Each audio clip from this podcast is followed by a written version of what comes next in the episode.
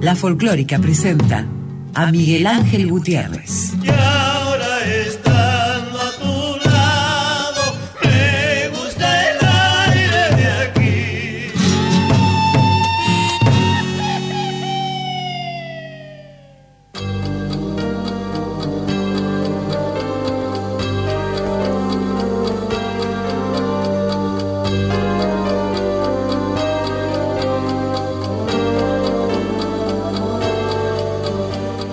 Buenas tardes amigos. Escribía allá por los años 80 Armando Tejada Gómez, sueña a imposible, inmensa la tarea que tengo.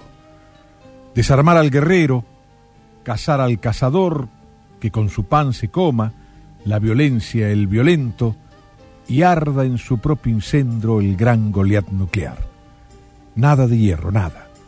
De metal que lastime, ni, pero ni porra o masa, ni acero ni puñal Suena imposible, es cierto, pero la asumo alegre, audaz y desarmado, porque en vida soy vida, porque creo en la paz.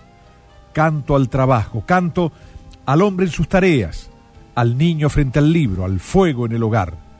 Canto al puño, sí, solo sostiene la herramienta y a la fuerza si empuña la pala elemental. Quiero que el árbol sea madera en mi guitarra, mesa, lecho, ventana, techo, puerta, laúd y recobre en mis manos la memoria del viento, la sílaba del aire, la altura de la luz. Voy desarmado, cruzo la furia de este siglo, neutrón, misil, atómico, cibernético y cruel. No es posible. Salgan y desarmen la muerte. Desármate y desármala. Los pueblos pueden. Puedes. Hagámoslos ceniza. Son brujas de papel el trabajo sin tregua nos dicte las canciones, la boda, el nacimiento, la ternura del pan, que aturde el universo la canción del desarme, y vuelen las palomas, de la paz a la paz. Ay de la patria en sombras, raíz que en mí padece largamente incesante. ¿Quién le ha sesgado dentro las altas polvaredas, apagando el sonido del galope en el aire? Con tres abuelos puedo tocarme el nacimiento, volver a mayo, andarlo campana por campana, irrumpir con lo acústico el sayal del silencio y abrir de par en par un cabildo de sangre. Pero ay, mi patria duele delante de los ojos del que la mira amándola, viviéndola sin pausa, del que la lleva adentro herida por el odio, lastimada en la boca de su tierna guitarra. Ay de mi patria, gentes. Ay, muchacho, muchacha. Toca su polvo ardiendo como una llamarada y vamos, vamos río, vamos limo insurgente, buscando los silicios donde su entraña clama, porque no puede darnos una flor de su altura, un ceibo suyo y cielo, la luz madre del alba. Yo anduve, niebla suya, geográfico y tenso, siglos de piedra y luna sus altos ventisqueros, incorporando toda su enormidad a mis ojos y fogata en los sitios del sol y sus incendios. Quise verla en las cumbres donde el color la asedia y en las ondas quebradas donde comienza el viento para volver sabiendo su mineral memoria y ser memoria suya todo patria por dentro. La distancia va conmigo como un largo andar, duro horizonte de sonda y cielo, rumbo de piedra y arenal. ¿Dónde iré? ¿Dónde irá? Conmigo a penar. Luna lejos poco solo de la inmensidad, donde este canto de samba duele a puro silbo y soledad. ¿Dónde irá? ¿Dónde iré? Solito a cantar. La samba es como un camino, distancia por dentro, destino de andar enamorando pañuelos en el fuego lento del polvaderal. Cuando le crece el silencio, la boca del pueblo la sale a cantar.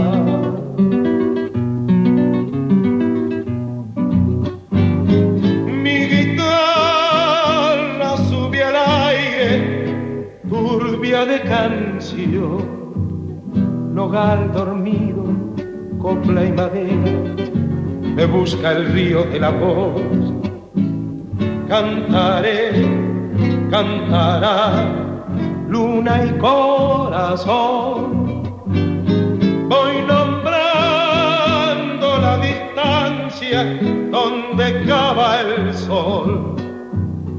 El pozo oscuro de lo lejano, la piel ardida de la sal.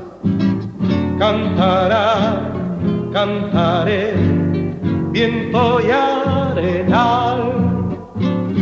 La samba es como un camino, distancia por dentro, destino de andar, enamorando pañuelos en el fuego lento del polvaderal. Cuando le crece el silencio, la boca del pueblo la sale a cantar.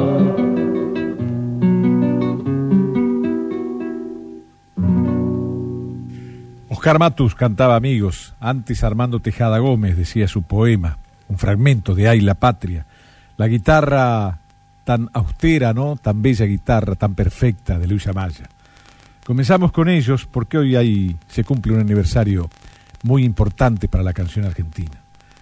Mercedes, Mercedes Sosa en el libro de Rodolfo Braselli La Negra cuenta que llegaron con Matus a Mendoza unos meses después de casados. Dice Mercedes, Después nos fuimos a vivir a la vuelta de la bodega Giol, en Lusuriaga. Allí tenía una casa y nos prestaba una habitación Armando Tejada Gómez. Pronto entré a un mundo desconocido, el mundo de los escritores, de los escultores, los pintores, los intelectuales. Estaba deslumbrada por tanta gente creativa, cultísima y buena. En aquellos años, cuenta Mercedes, fue creciendo la idea del nuevo cancionero Recuerdo un día en la casita de Tejada en Lusuriaga, entrando a la izquierda, empezaba el patio. Debajo del duraznero con su maquinita de escribir es que él empezó a escribir los fundamentos del nuevo cancionero. Con qué entusiasmo escribía. Él tecleaba y nosotros lo mirábamos. La amistad con Armando, de Matos con Armando, no era una amistad, sino era una hermandad. Por eso yo a él le decía cuñado, y al otro hermano de Armando también, ellos a mí también me decían cuñada. Éramos una familia. Y dice Mercedes, llegó el día de lanzar el nuevo cancionero. Entre los pocos recortes que guardo, aquí tengo el de la crónica que salió en el diario Los Andes. Y me ayuda a recordar. La presentación fue el lunes 11 de febrero de 1963. Hoy se cumplen 45 años de lo que cuenta Mercedes. 11 de febrero de 1963 en el Salón del Círculo de Periodistas en la calle Godoy Cruz 166 de Mendoza. El día anterior fuimos de visita al diario Los Andes, nos recibió Antonio Di Benedetto, que era el jefe de artes y espectáculos, nos entrevistaron y nos hicieron la foto en una sala con sillón. El fotógrafo era un tal Pedro Susarte, un tipo que contaba chistes todo el tiempo y nos hacía retorcer de la risa. Pero salí muy serio en esa foto, cuenta Mercedes, todos los varones sonreían. Única mujer del grupo. A mi alrededor, sentados y parados, estaban Matus, Tejada Gómez, Juan Carlos Cedero, Tito Francia, Horacio Tusoli y Víctor Nieto. El recital en el círculo de periodistas empezó con el salón colmado. No sé por qué razón, recuerda Mercedes, pero la gente creyó totalmente en nosotros. Así, amigos, con ese puñado de talentos, Matus, Tejada, Mercedes, por supuesto, Cedero, Francia, Tusoli y Víctor Nieto, nacía el movimiento del nuevo cancionero un 11 de febrero de 1963.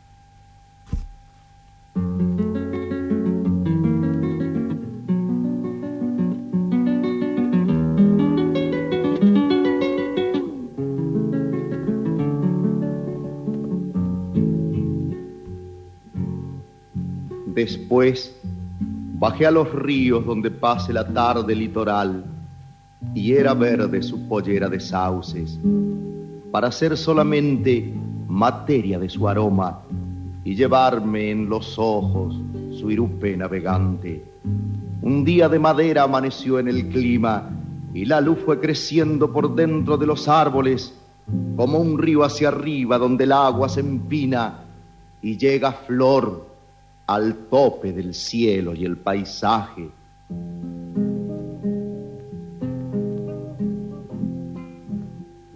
Bajo un sol de madera se yergue el día, ciñendo la cintura del Paraná. Por dentro del verano, mañana arriba, van los hombres del río sobre el caudal un rumor palpitante de hombre y semilla, hunde en la verde entraña del litoral. El río suelta barcas y en las orillas madura una incesante labor brutal. Andar, andar, andar Sueño y sol, sangre y sol, parten los hombres del río sudor y jornal. Andar, andar, andar. Sangre y sol, sueño y sol, con la bandera del grito sudor y jornal. Andar, andar, andar. Con los hombres del río vuelve la tarde, húmeda del aroma del naranjal. La luna ardía a lo lejos sobre las barcas y un delta de guitarra regresa al mar crepúsculo antiguo suelta la noche entre la sombra verde del vegetal. Cuando rompe el silencio de la fatiga, grito navegante en la inmensidad. Andar, andar, andar Sueño y sol, sangre y sol, vuelven los hombres del río sudor y jornal. Andar, andar, andar. Sangre y sol, sueño y sol, sobre la espuma del grito, sudor y jornal andar,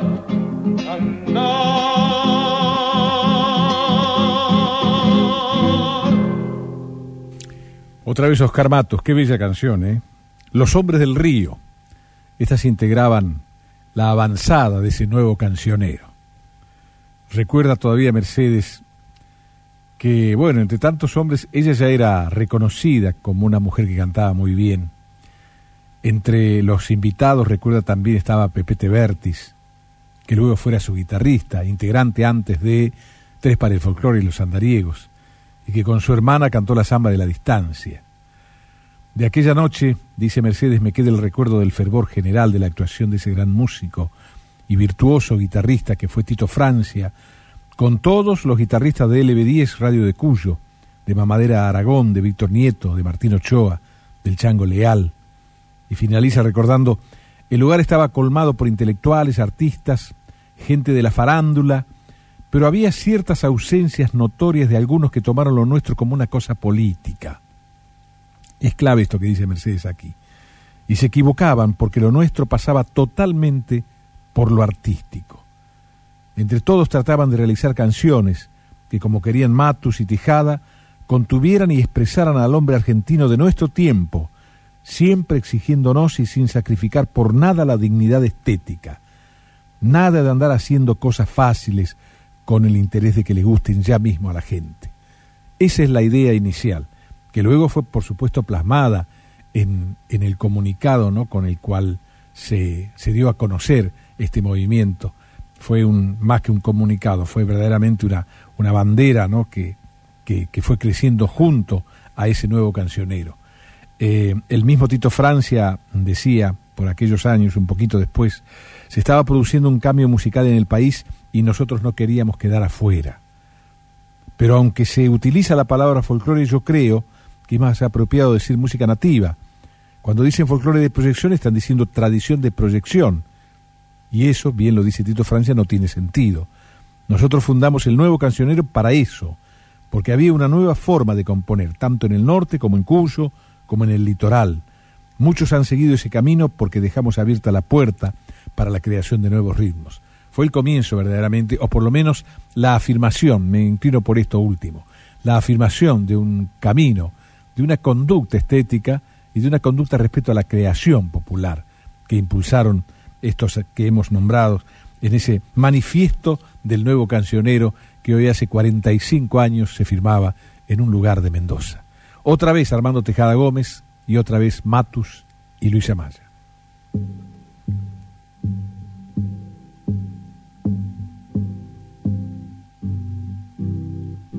Norte una vez y ardiendo, entré a sus soledades por un grito terrestre de violentas fagualas. Era arenal la noche y la luna le huía totalmente de cobre y greda enamorada. Silencio, era silencio su altiplano dormido, techumbre azul, ceñía por el tallo al espacio. Sé que en aquella altura mi sangre era un sonido donde estábamos juntos, yo amor, ella regazo. Vine después distancia por su distancia verde y el cielo enseguecido se me fue haciendo mapa para que yo supiera desmesurarlo todo y serle luego dentro canción desmesurada. Allí es donde ella oficia su ritual de horizontes y es solo luz, tan solo claridad inviolada.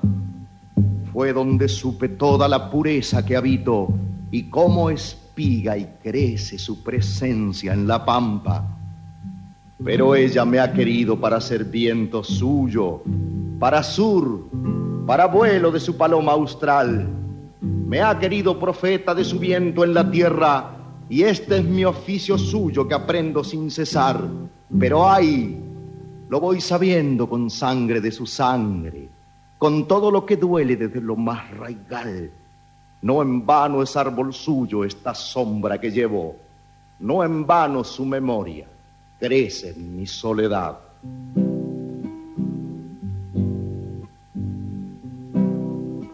Ando cantándole al viento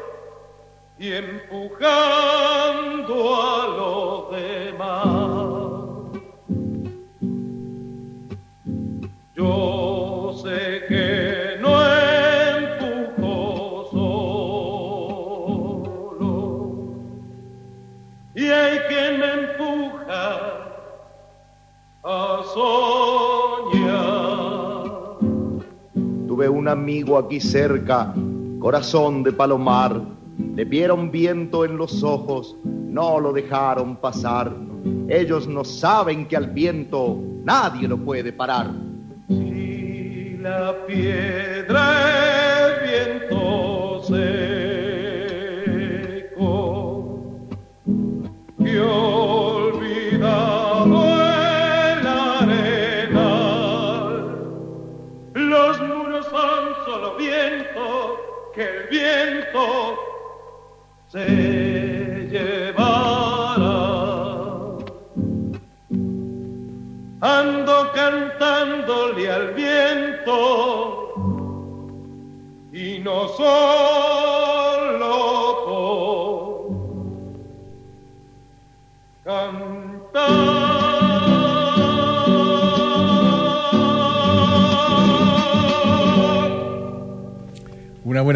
Definición esa, ¿no? Ando cantándole al viento y no solo por cantar.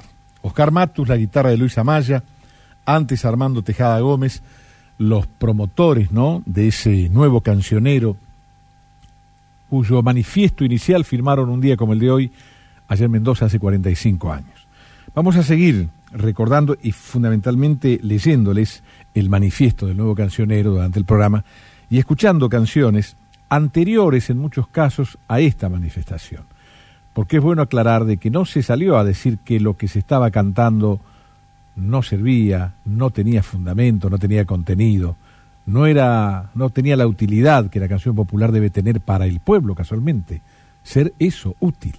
Había muchísimas obras anteriores, pero no conformaban sino casos aislados. ¿eh? y había determinadas desviaciones. Hablamos de la década del 60, donde el éxito de lo folclórico hacía confundir verdaderamente el verdadero objetivo que debe tener siempre la música popular. Formar, formar, dirigir de alguna manera, orientar, ser luz. Y muchas canciones no lo son. Allá quedaron en el camino esas, ¿no? Pero bueno, hacemos la primera de las pausas y luego volvemos al nuevo cancionero. Folclórica 98.7. El aire de aquí. Es la guitarra de Yupanqui, una grabación de los años 30, y ya había allí fundamento, ya había allí intención para la canción popular. Camino del Indio. Caminito del indio, sendero coya sembrado de piedra. Caminito del indio que junta el valle con las estrellas. Caminito del indio que junta el valle con las estrellas. Caminito que anduvo de sur a norte mi raza vieja. Antes que en la montaña la Pachamama se ensombreciera. Antes que en la montaña la Pachamama se ensombreciera.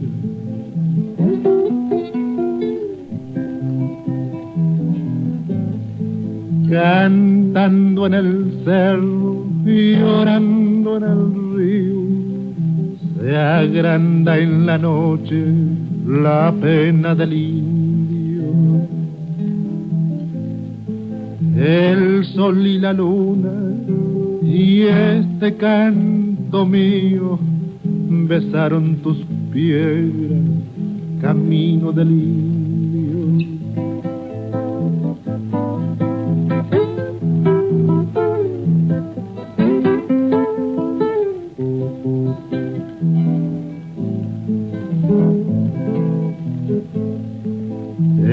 Noche serrana llora la quena su honda nostalgia. Y el caminito sabe quién es la chola que el indio llama. Y el caminito sabe quién es la chola que el indio llama. Se levanta en la noche la voz doliente de la baguala y el camino lamenta ser el culpable de la distancia y el camino lamenta ser el culpable de la distancia. Ahí estaba Yupanqui, en los años 30, ¿no? En una sola canción, sintetizando en cierto modo lo que debe tener la canción. El, el señalar las clases marginadas, ¿no? De una sociedad, el señalar también sus amores, de señalar distancias, caminos, el de entender que la vida es, es algo más que andar, no un tiempo determinado sobre la tierra, sino un milagro que debe ser contado, narrado de manera bella y profunda. Atahualpa Yupanqui, año 30, faltaban todavía 35 años por lo menos, por decir una, una cifra, para la, el escrito del manifiesto del nuevo cancionero.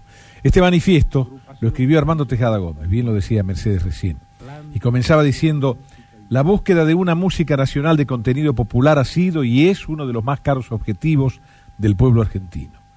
Sus artistas, desde los albores de una expresión popular propia, han intentado, con distinta suerte, incorporar la diversidad de géneros y manifestaciones de que disponían a su sensibilidad con el propósito de cantar al país todo.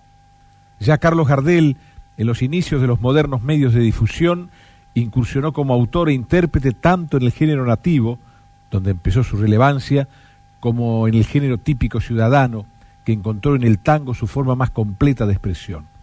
Otros géneros populares, entonces, como el vals, la polka, etc., no resultaron tan eficientes para traducir el modo de ser y sentir de las amplias capas populares del país creciente. Vals, polka, eh, menciona Armando Tejada Gómez, se menciona en el manifiesto, y podemos aquí señalar que, que es muy cierto eso, ¿no? No fue el vals, ni la polka, ni algún otro género de ese tipo los que servían para traducir el modo de ser y de sentir de nuestro pueblo, simplemente porque son ritmos de origen foráneo, porque no tienen la acentuación, el carácter mismo que tienen el resto de géneros que luego se, se convierten en canción popular y que son auténticamente nacionales, que tienen el gesto sonoro del hombre nacional. Yupanqui fue el que incorporó a su obra, pero también a la de los autores, a la de los intérpretes, perdón, que por aquellos años 60 eh, eran la avanzada en el gusto popular. Chalchaleros, por ejemplo. Pero ya había una canción ahí que, miren ustedes, ha sido una de las más comentadas en el último Festival de la Canción en una versión absolutamente distinta, la de Divididos, El Arriero. Hace ya 50 y largos años, Chalchaleros graban allá en el comienzo de la década del 50, El arriero de Atahualpa Yupanqui, como una obra que es verdaderamente un testimonio de una realidad, del hombre argentino y de su realidad, marginal realidad, ¿no? Chalchaleros de aquellos años.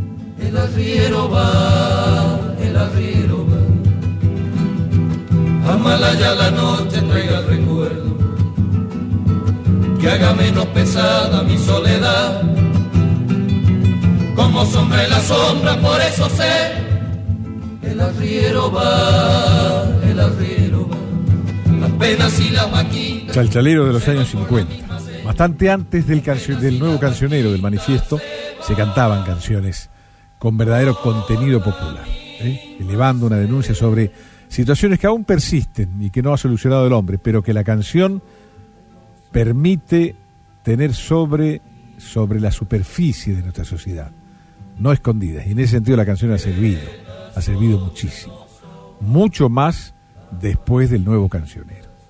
Sigue diciendo el manifiesto, en la búsqueda de su expresión el artista popular adoptó y recreó los ritmos y melodías que por su contenido y su forma se adaptan más totalmente al gusto y los sentimientos del pueblo. Esa interrelación entre el artista creador y el pueblo destinatario de sus obras dio nacimiento al tango, que penetrado de la circunstancia viva de las masas, sería desde entonces la canción popular por definición, dada la preeminencia que en lo cultural, político, social y económico tendría también desde entonces Buenos Aires sobre el resto del país. La deformación geosociológica que este hecho político provocó en todos los órdenes de la vida de la Argentina debía alcanzar también a la música nacional de inspiración popular. Se relega al interior, hombre, paisaje y circunstancia histórica, y el país acentúa su fachada portuaria, unilateral y por lo tanto muchas veces epidérmica, porque durante muchas décadas el país fue eso, un rostro sin alma, aunque el tango, con su palpitante crónica dolorosa, y recuerda a Contursi, a Celedonio Flores, a De Caro, a los Caló, a Disépolo, a Mansi y a otros fácilmente identificables, reclamará desde sus noches insomnes por el cercenamiento del espíritu nacional y por la amputación feroz del país total.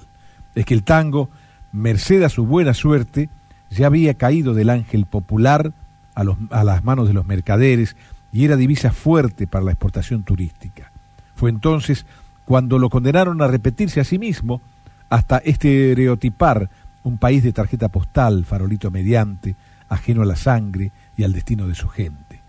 Entonces, dice el manifiesto del nuevo cancionero, se perpetró la división artificial y aficiante entre el cancionero popular ciudadano y el cancionero popular nativo de raíz folclórica.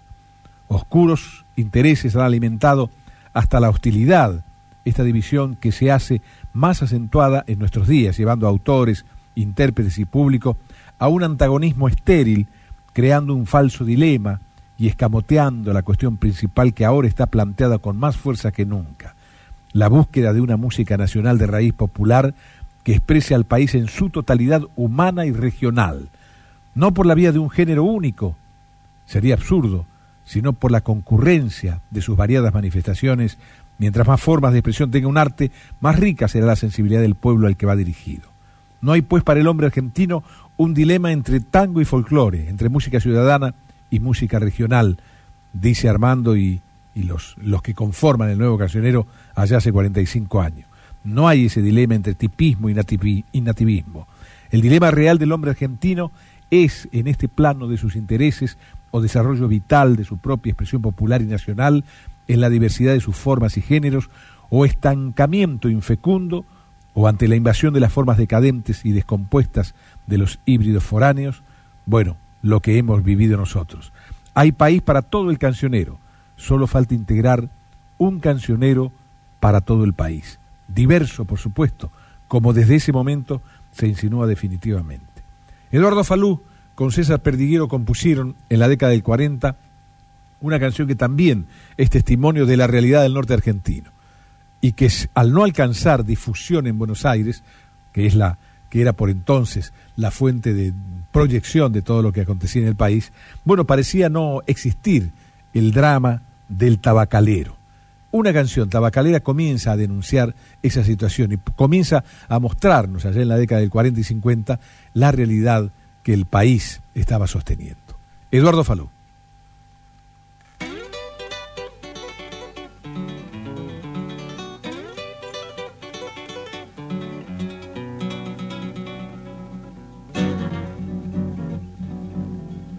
amarga como el sabor de la planta del tabaco. Así es mi vida patrón, pero la endulza mi canto. Así es mi vida patrón, pero la endulza mi Mi canto de labrador riega la tierra fecunda, sembrando ilusiones voy en las holladas profundas, sembrando ilusiones voy en las holladas profundas.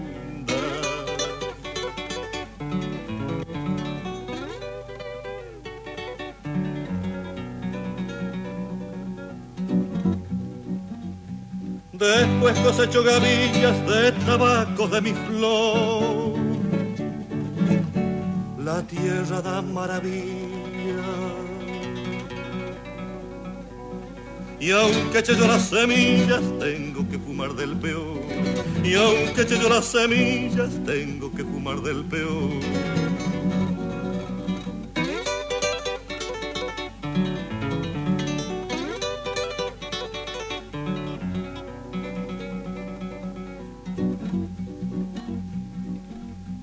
Desde que ha salido el sol siempre pegado a la tierra, me alegra y me da dolor mi tierra tabacalera.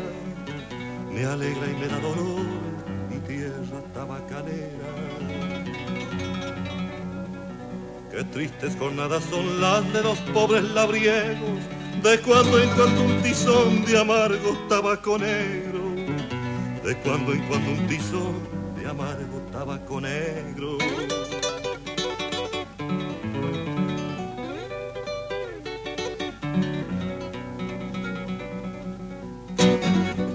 Y así sembrando esperanzas por los tabacales voy en esta eterna labranza. Otros llevan las ganancias y yo cosecho dolor.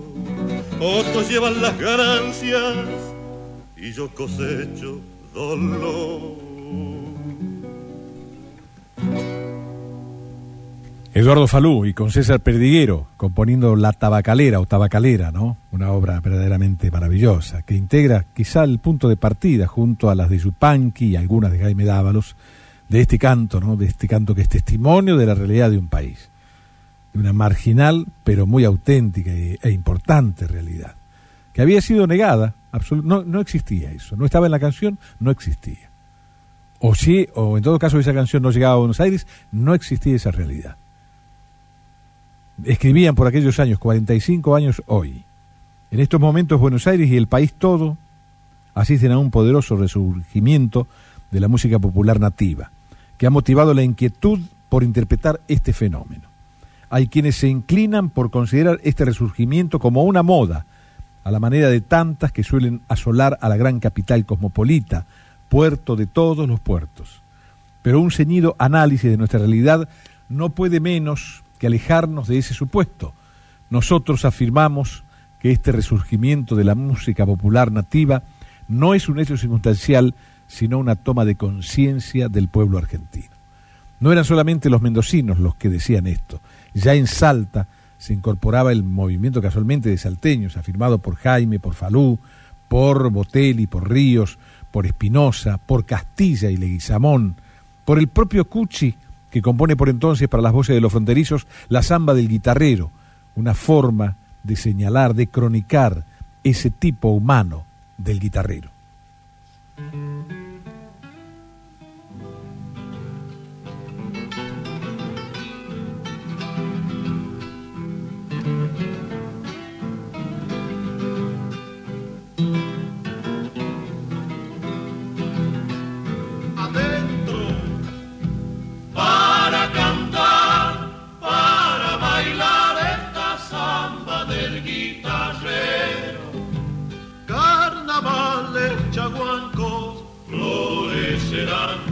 La banda del Bermejo. Carnaval de Chaguanco florecerán en la banda del Bermejo. Enamorar la soledad con el llanto de las guitarras. Trompeteando la noche, los bombos van ciego la farra. Copeteando la noche los bombos van, rastreando ciego la farra.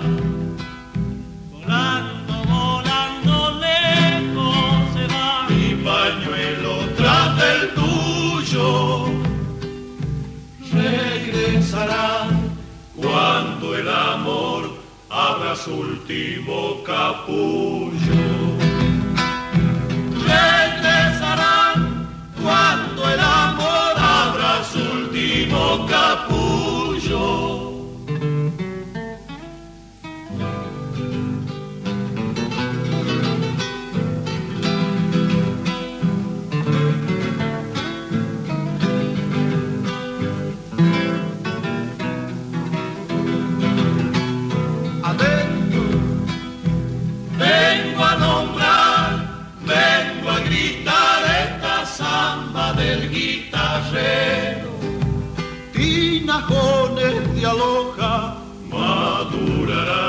Bajo un cielo de pañuelo. Tinajones de aloja madurarán bajo un cielo de pañuelo.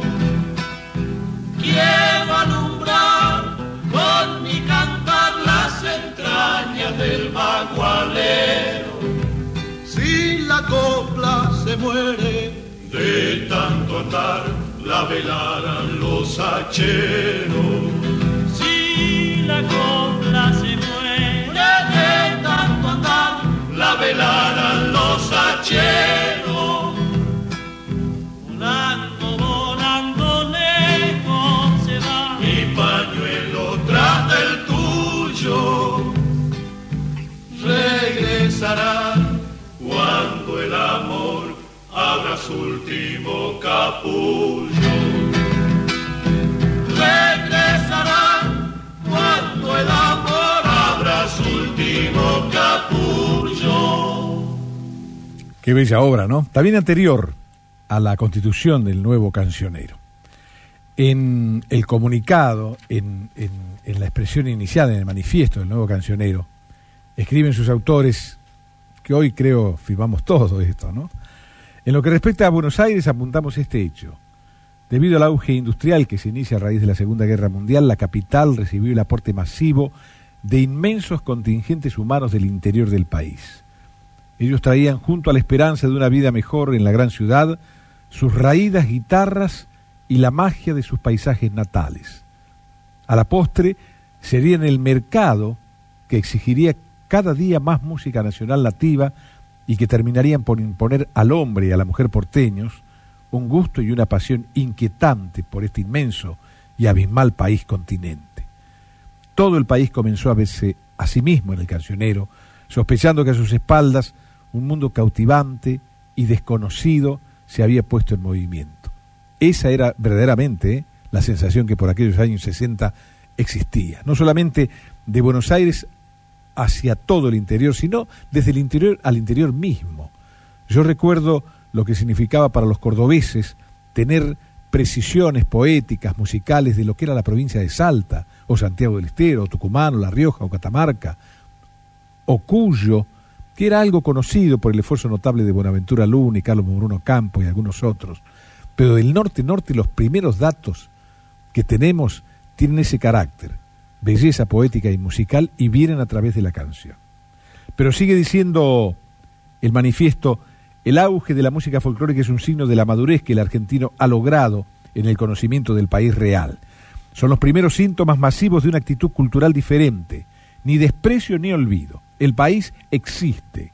El pueblo del interior ha realizado ya la tercera fundación de Buenos Aires, esta vez desde adentro. La conciencia de ese ser en el país es irreversible y sus implicancias más profundas, de las que el cancionero nativo es solo una forma, quizá la más visible, informarán y conformarán en adelante su destino histórico.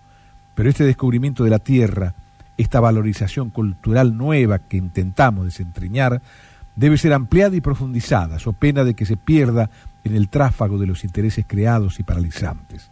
Si para muchos este hecho resulta una distracción o un espectáculo en ir más allá de sus apetencias inmediatas, el artista creador con vocación nacional y raigambre popular debe burlar esa trampa, que no le escamotee ni al artista ni a su pueblo esta toma de conciencia. Eso es lo que propone el nuevo cancionero. Redactado esto, es una parte solamente, luego seguimos, hace exactamente 45 años en un lugar de Mendoza. Los andariegos y la zambita para mi ausencia, que había compuesto un cordobés, Edgar Di Fulvio, que sin estar, sin ser filmante por aquellos años de este manifiesto, estaba en definitiva concretándolo ya en su propia obra. Era un nuevo cancionero, era un buscar al hombre interior. Edgar Di Fulvio cantado así por los andariegos. Primero.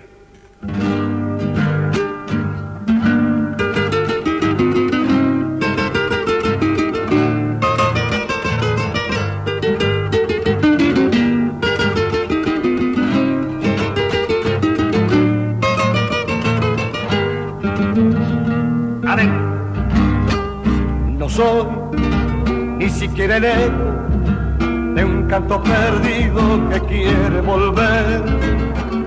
Y voy camino a la ausencia que solo se agranda con mi padecer. Y voy camino a la ausencia que solo se agranda con mi padecer. Estoy parado en las ruinas que la noche aquella dejó en mi partir. Y el sol que nació en la aurora para arder el monte no fue para mí. Y el sol que nació en la aurora para arder el monte no fue para mí. Gritar gritar para qué si a nadie le importa de mi atardecer total mi huella es de nadie todos la caminan, pero no la ven. Total, total, mi huella es de nadie. Todos la caminan, pero no la ven.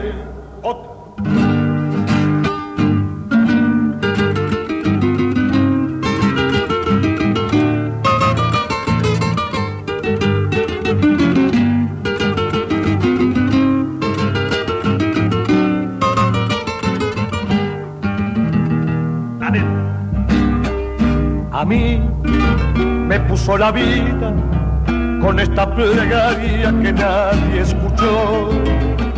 Y así, sabiendo que es mía, con otra picada mi monte se abrió. Y así, sabiendo que es mía, con otra picada mi monte se abrió. Adiós, le digo al silencio que llevo guardado por ley y verdad. Mi voz será el río seco que el hombre sediento no maldecirá. Mi voz será el río seco que el hombre sediento no maldecirá. Gritar, gritar para qué, si a nadie importa de mi atardecer. Total, mi huella es de nadie, todos la caminan, pero no la ven. Total, total, mi huella es de nadie, todos la caminan, pero no la ven. Folclórica 98.7.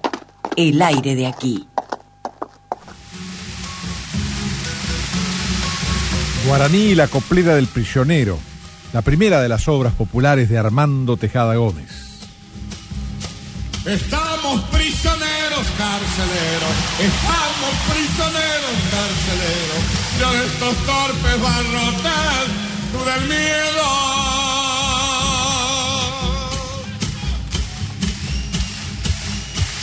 ¿A dónde vas que no vienes conmigo a empujar la puerta?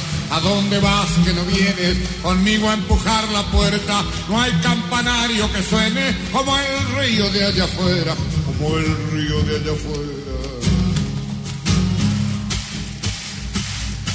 Como el que se prende fuego andan los presos del miedo. Como el que se prende fuego andan los presos del miedo. De nada vale que corran, el incendio va con ellos. El incendio va con ellos. No sé, no recuerdo bien qué quería el carcelero. Creo que una copla mía para aguantarse el silencio para aguantarse el silencio.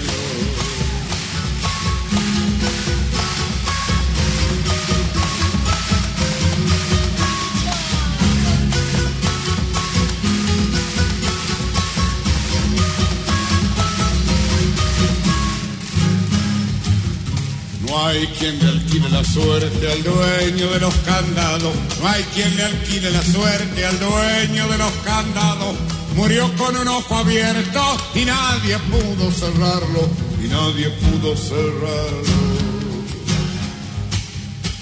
Le regalé una paloma dijo del carcelero, cuentan que la dejó ir tan solo por verle el vuelo.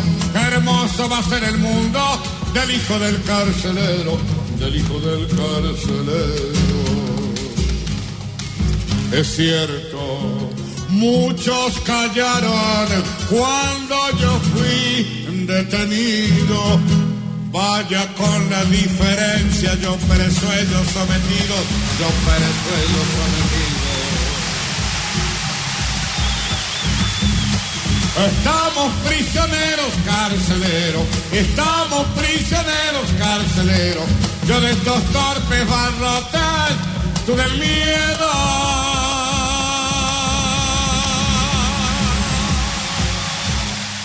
La coplera del prisionero sobre coplas de Armando Tejada Gómez, musicalizada por el Horacio Guaraní. Las raíces del nuevo cancionero. Dicen ellos en el manifiesto, decimos. Hasta el advenimiento de Buenaventura Luna y Atahualpa Yupanqui, el cancionero nativo se mantuvo en una etapa donde las formas estrictamente tradicionalistas y recopilativas eran las, las mayores. Se vertía el tema tal cual había sido hallado en su versión primaria con pocos y esporádicos aportes creadores que casi sin excepción se esforzaban por respetar el canon tradicional. Esto es, traducido, se cantaba simplemente aquello muy antiguo y tal como lo encontraban, tal como se recopilaba. De este celo por las formas originarias y puras sobrevendrán luego los vicios que quieren hacer del cancionero popular nativo un solemne cadáver. En su tiempo, cuando lo principal era la difusión de la canción nativa, este estilo y este concepto tuvo una innegable justificación, y esa labor de tantos abnegados cultores y difusores de la canción vernácula nos merece un alto respeto. Entonces, el cancionero carecía de un sitio hondo y visible en la sensibilidad de amplios sectores del país. Era natural y lógica la insistencia de mostrarlo tal cual era o cual o tal cual había sido su origen.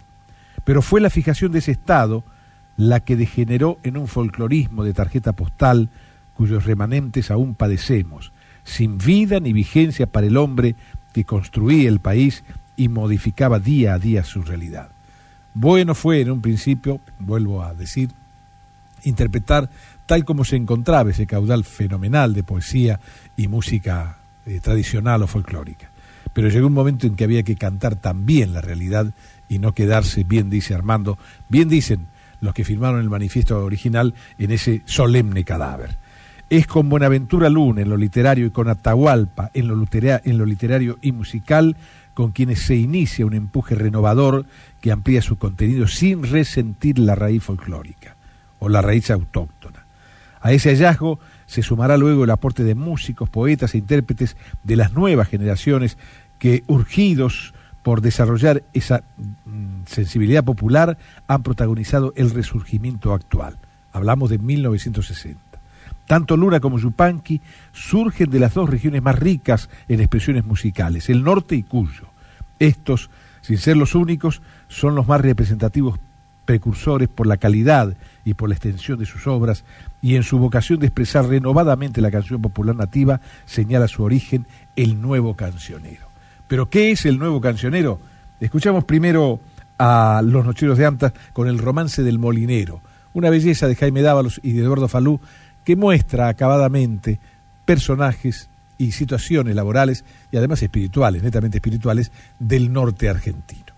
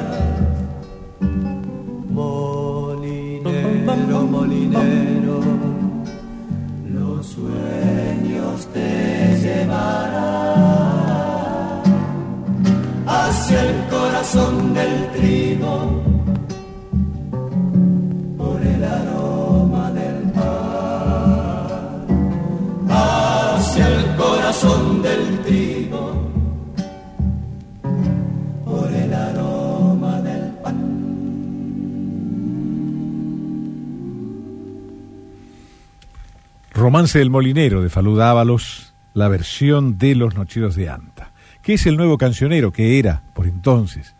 Hoy es tan habitual escuchar obras que lo representen que es casi una obviedad este, dar estas, estas precisiones. Pero importa, insisto, para aclarar el porqué del nuevo cancionero que contribuyó verdaderamente al fortalecimiento de todo el hecho cultural. Porque la poesía se vio comprometida a ser verdaderamente un, elemento eh, dialéctico estructurado y, sobre todo mm, bello y mm, representando la personalidad artística del momento y además de la realidad, ¿no? Decían ellos, el nuevo cancionero es un movimiento literario y musical dentro del ámbito de la música popular argentina. No nace por o como oposición a ninguna manifestación artística popular, sino como consecuencia del desarrollo estético y cultural del pueblo.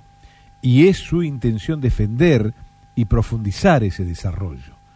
Intentará asimilar todas las formas modernas de expresión que ponderen y amplíen la música popular y es su propósito defender la plena libertad de expresión y de creación de los artistas argentinos. Aspira a renovar en forma y contenido nuestra música para adecuarla al ser y al sentir del país de hoy. El nuevo cancionero no desdeña las expresiones tradicionales o de fuente folclórica de la música popular nativa, por el contrario, se inspira en ellas y crea a partir de su contenido, pero no para hurtar del tesoro del pueblo, sino para devolver a ese patrimonio el tributo creador de las nuevas generaciones. ¿Qué se proponían quienes firman este manifiesto, quienes llevan adelante esta actitud? Lo decimos después de escuchar a Jorge Cafrún en la milonga del peón de campo. Milonga con profundo contenido en la cual Yupanqui y Razano ya van escapando de la tradicional milonga. Aquí están contando verdaderamente la realidad de un hombre y de un lugar. Milonga del peón de campo, Jorge Cafrune, interpretando a Yupanqui.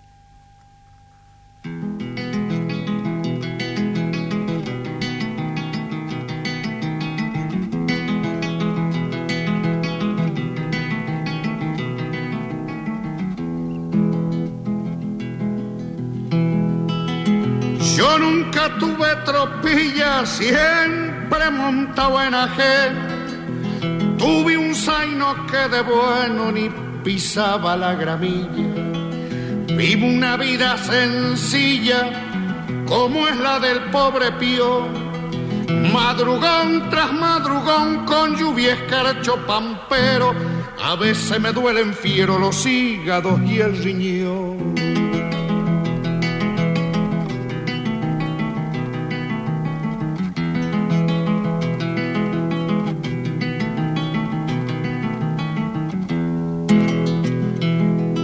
Soy peón de la estancia vieja, partido de Madalena. Y aunque no valga la pena, anote que no son quejas. Un portón lleno de reja y allá en el fondo un chalet. Lo recibirá un ballet que anda siempre disfrazado, mas no se asuste cuñado y por mí pregúntele. Ni se le ocurra decir que viene para visitarme. Diga que viene a cobrarme y lo han de dejar pasar. Allí le van a indicar que siga los eucaliptos. Al final está un ranchito que han levantado estas manos. Esa es su casa, paisano, y ahí puede pegar el grito. Allí le voy a mostrar mi mancarrón, mis dos perros unas espuelas de fierro y un montón de cosas más. Si es entendido verá ponchos de fina trama y el retrato de mi mamá que es donde rezo pensando mientras los voy adornando con florcitas de retama. ¿Qué puede ofertarle un pión que no sean sus pobrezas? A veces me entra tristeza y otras veces rebelión. En más de alguna ocasión quisiera hacerme perdí para ver de ser feliz en algún pago lejano. Pero a la verdad, paisano, me gusta el aire de aquí.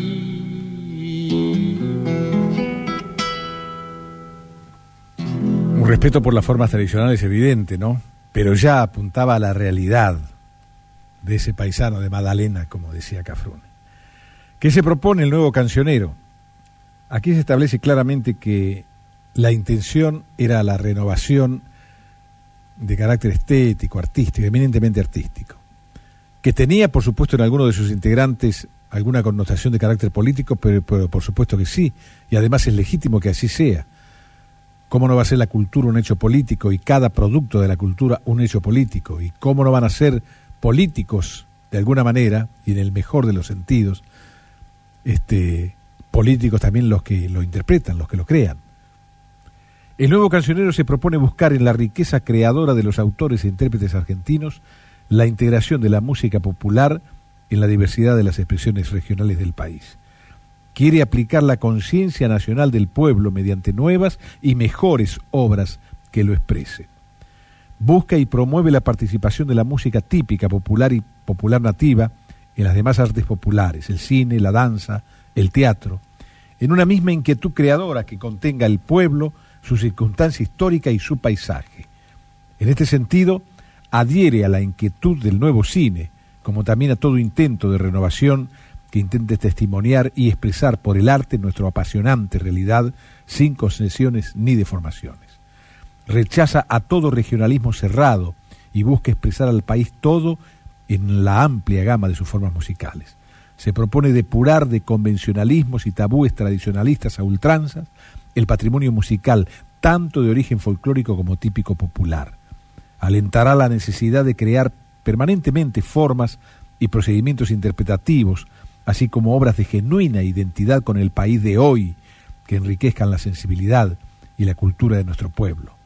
Desechará, rechazará y denunciará al público, mediante el análisis esclarecidos en cada caso, toda producción burda y subalterna que con finalidad mercantil intente encarecer tanto la inteligencia como la moral de nuestro pueblo. Una tarea de, de verdadera revelación la que se imponían los firmantes del nuevo cancionero, del manifiesto del nuevo cancionero. Desechar, rechazar y denunciar, mediante un análisis esclarecido en cada caso, toda producción burda y subalterna que con finalidad este mercantil este, afecte la inteligencia como la moral del pueblo. Por eso sus canciones, sin duda, tenían un fundamento y un contenido absolutamente superior. Los trovadores grabaron la samba del Chahuanco. Muchos de estos autores no son firmantes del manifiesto, pero ya venían o continuaban, sin duda, con una producción que mucho se acercaba a estos enunciados de quienes firmaron el manifiesto del nuevo cancionero. Los trovadores, la samba del Chahuanco, de Antonio Nela Castro y de la cordobesa Hilda Herrera.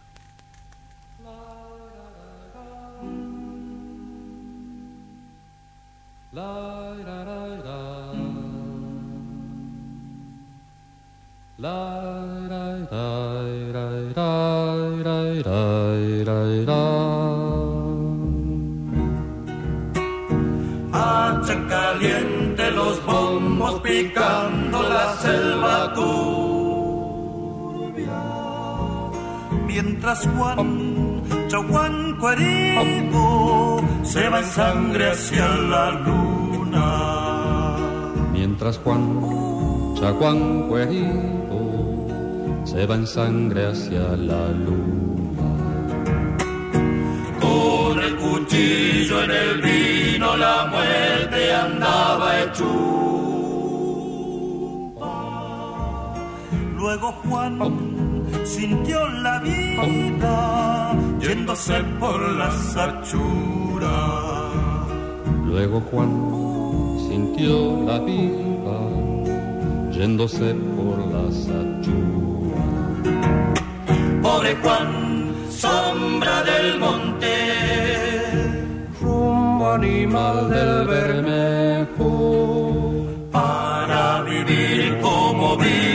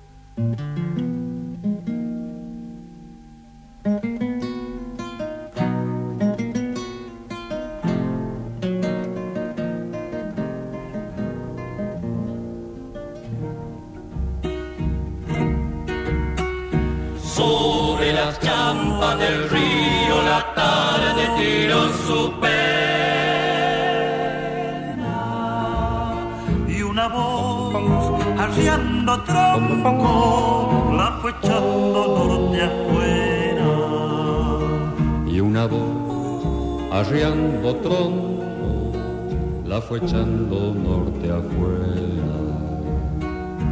Cuando el color de la tierra regrese con las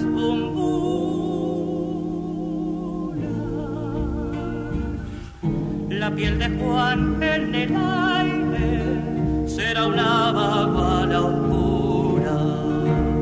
La piel de Juan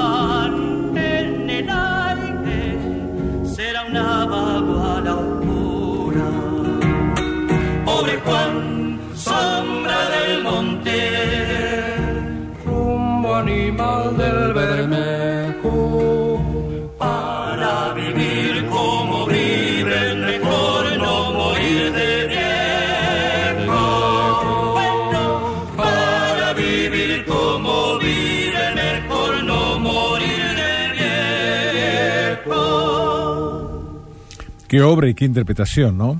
En esta obra se sintetiza de alguna manera eh, los objetivos del nuevo cancionero. Lo integraban, por supuesto, si bien no firman, porque las firmas son determinadas en aquel 11 de febrero del 63, los trovadores, Antonio Nela Castro y la propia Hilda Herrera, afirman en su hecho artístico lo que se proponía en ese manifiesto. Terminan diciendo, el nuevo cancionero acoge en sus principios a todos los artistas identificados con sus anhelos de valorar, profundizar, crear y desarrollar el arte popular y en ese sentido buscará la comunicación, el diálogo y el intercambio con todos los artistas y movimientos similares del resto de América. Apoyará y estimulará el espíritu crítico en peñas y organizaciones culturales dedicadas a la difusión de nuestro acervo para que el culto por lo nuestro deje de ser una mera distracción y se canalice en una comprensión seria y respetuosa de nuestro pasado y nuestro presente mediante el estudio y el diálogo formativo de nuestras juventudes.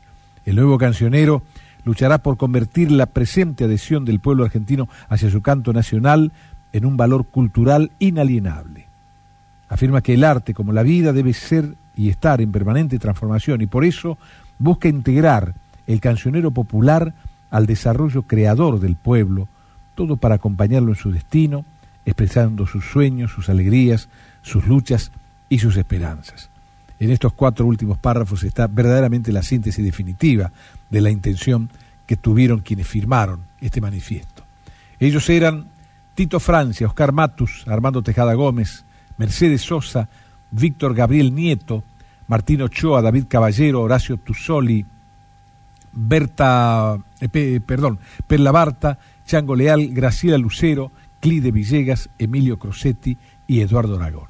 Esos son los firmantes del manifiesto del nuevo cancionero, hecho que aconteció un 11 de febrero. Hoy se cumplen 45 años de 1963 en la provincia de Mendoza. Quinteto Tiempo, breve historia de Juan.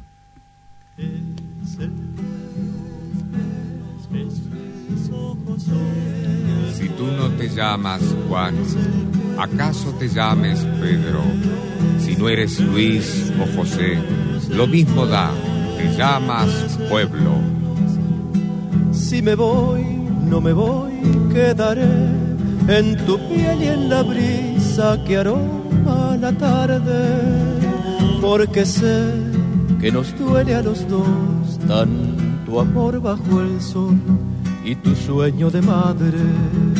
Debo andar, debo andar y luchar por el mínimo sol de tu pan en la mesa, por un techo que tenga el calor maternal y feliz de tu hogar en la tierra, en la tierra.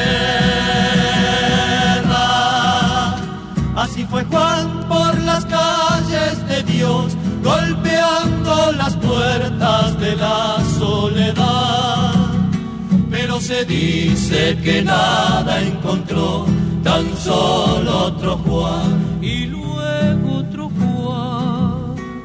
Y a la noche los Juanes del mundo comieron solitos pan del mismo pan.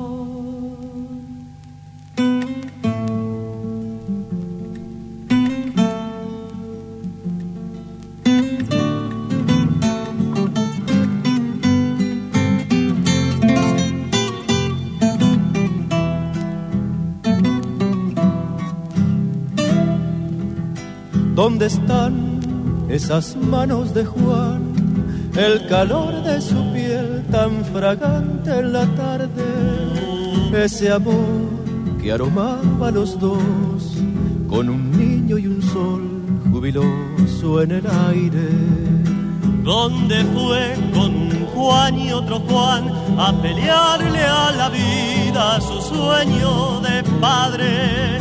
Juana irá empuñando el amor a buscar a su Juan con un grito en la calle, en la calle. Ahí anda Juan por las calles sin Dios, abriendo las puertas de la soledad. Ahí va Juana soñándose dos, preguntando a Juan, ¿dónde está su Juan? Y de pronto los Juanes se unieron y fue un niño el sueño de Juana y de Quinteto Tiempo, la breve historia de Juan, de Armando Tejada Gómez. Hacemos la pausa y volvemos con canciones que han afirmado estos conceptos que colocaban en el manifiesto del nuevo cancionero hace 45 años los autores, los intérpretes y los compositores que hemos nombrado hace un momento. César Isela y de Armando Tejada Gómez para volver cantando.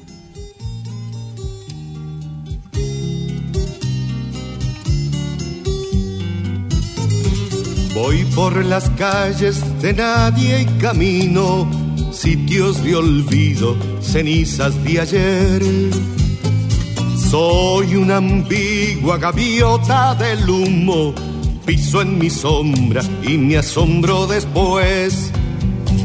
Me encuentro con que me encuentro, de vuelta ya de mi andar con mi vecino y pregunta, ¿y ese equipaje o es que te vas? No se dio cuenta de nada, si vuelvo o es que me voy. Me explica que peor es nada y todavía puede ser peor.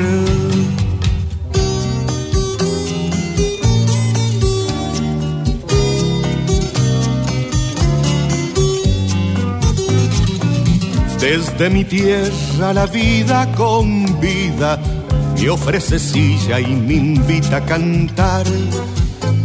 Uno es el otro de abajo hacia arriba, vida con vida, trabajo y pan. ¿Qué vaina es el socialismo que enseña a no comprender? Existe lo que no existe y lo que existe se está por ver.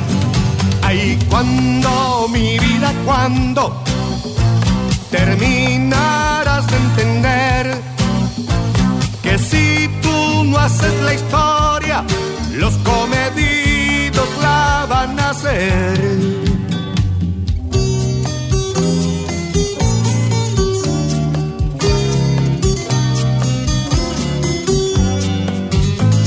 Vuelvo al camino que fue mi camino, ya no hay caminos que recorrer.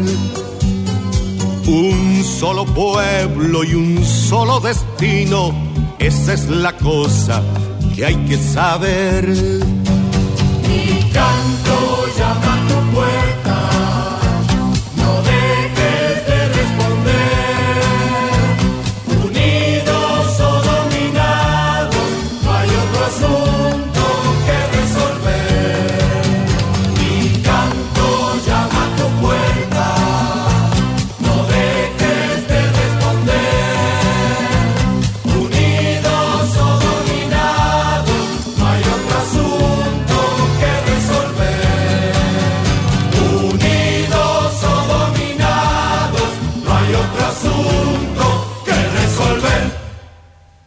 César Isela, amigos, interpretando para volver cantando.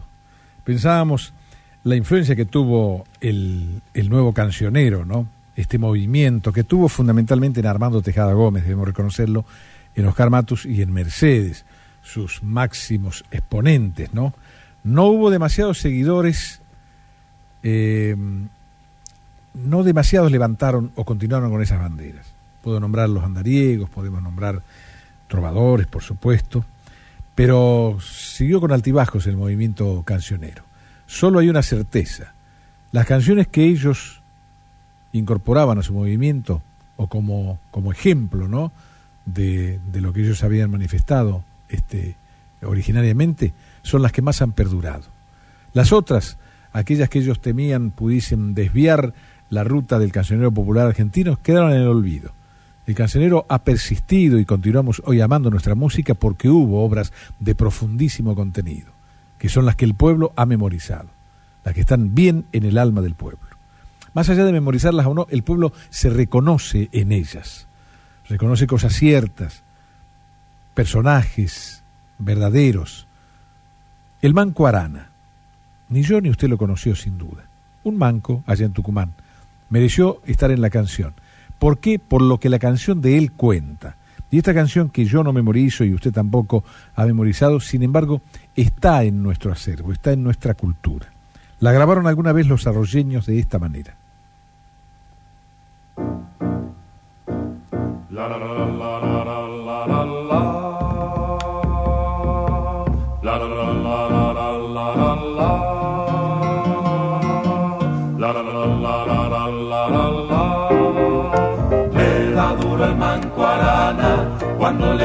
un trabajo y tan duro que parece que no le faltará el brazo.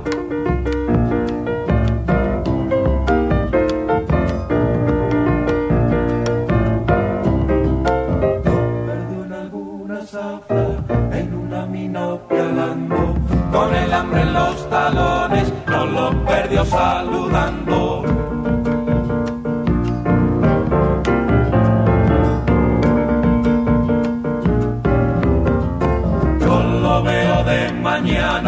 Con sus dos brazos abiertos, el izquierdo nuevo y fresco, el derecho un niño muerto. El descanso es cuesta arriba, desde hace años para el manco. ¿Cómo no llamarle entonces? ¿Cómo no llamarle entonces? Con mi copla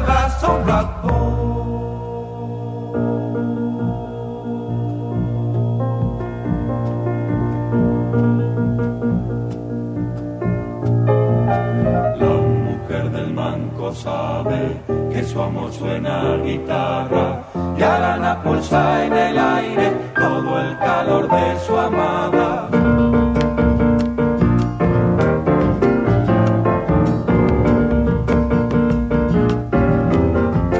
Cuando un vino lo voltea, me lo imagino soñando que de pronto por las cañas su brazo se alza pelando.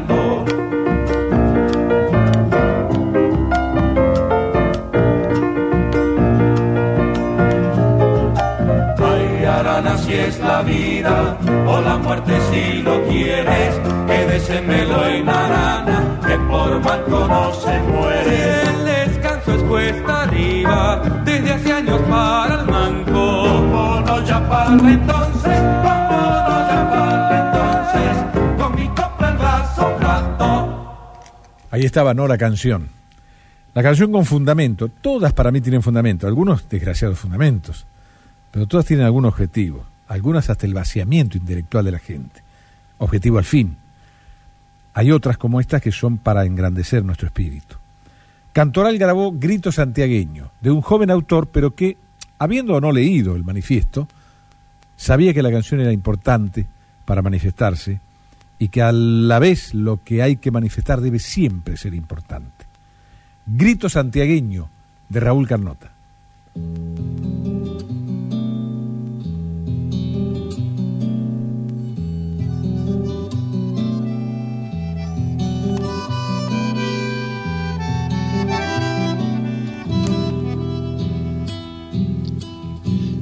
Los ranchos nací, me llaman el bandeño, algún mistol supo acunarme de changuito en mi sueño. Algún mistol, algún mistol supo acunarme de changuito en mi sueño.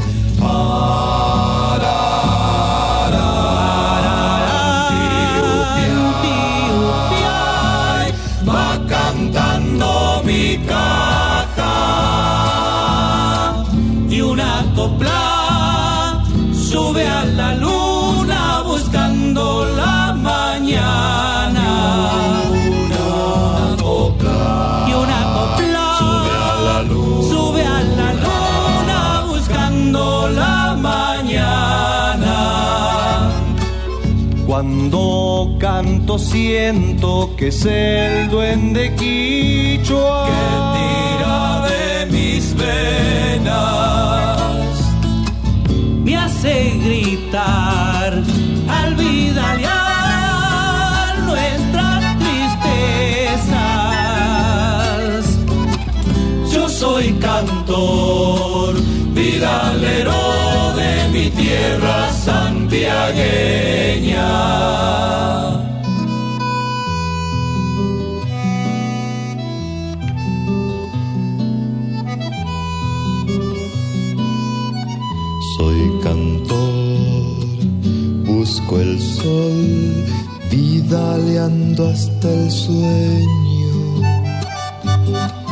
Mi caja está enamorada del grito santiagueño.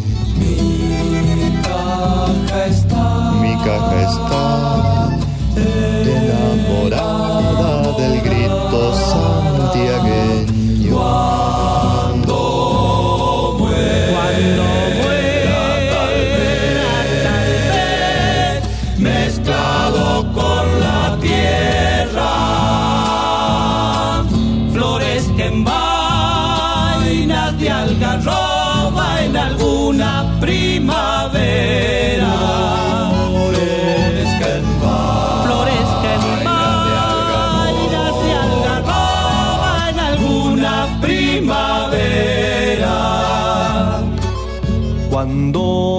canto siento que es el duende quichua que tira de mis venas. Me hace gritar al vidalear nuestras tristezas. Yo soy cantor, vidalero de mi tierra santiagueña.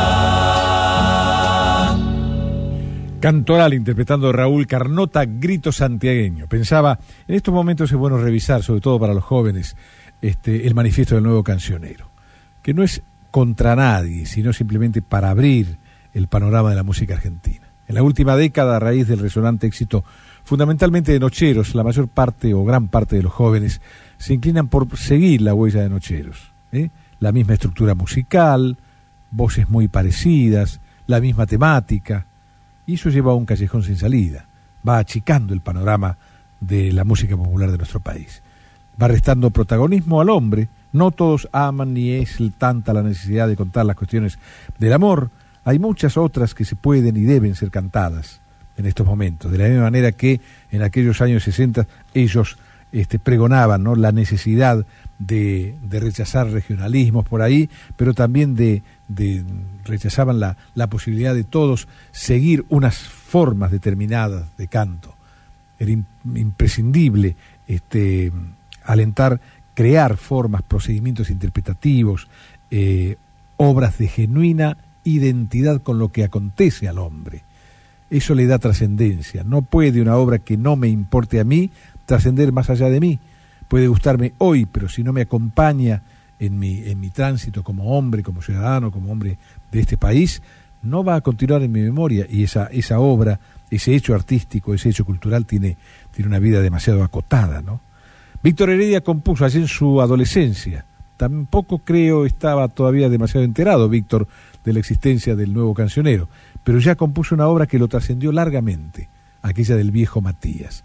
Un personaje simplemente real que él logra eh, de alguna manera traducir en una canción que ya tiene 40 años, o sea, tiene garantizada su trascendencia.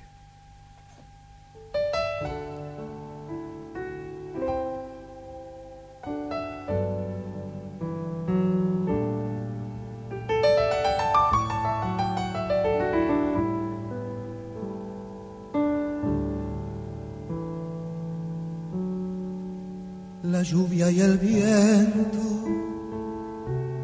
Eran dos hermanos corriendo furiosos por el terraplén. Y en un banco oscuro, mojado y mugriento, él se acomodaba uniforme gris, el viejo Matías duerme en cualquier parte. Un fantasma errante le toca la piel,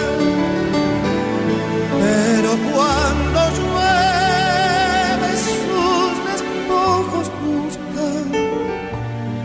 la estación de chapas de paso del rey. Es cuco de niños y de no tan niños, su figura triste cruzando el andén, porque nadie ha visto sus ojos cansados, la cruz del olvido temblando en sus pies, a veces murmura cosas incoherentes. Habla de la guerra, imita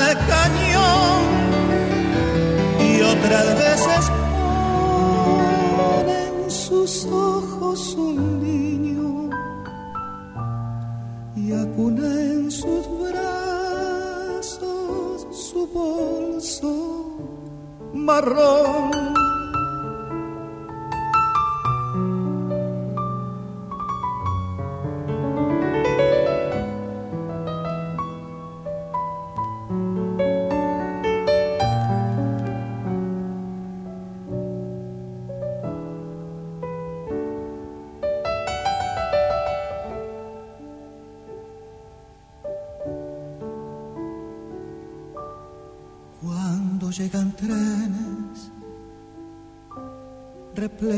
De obreros, se pone contento,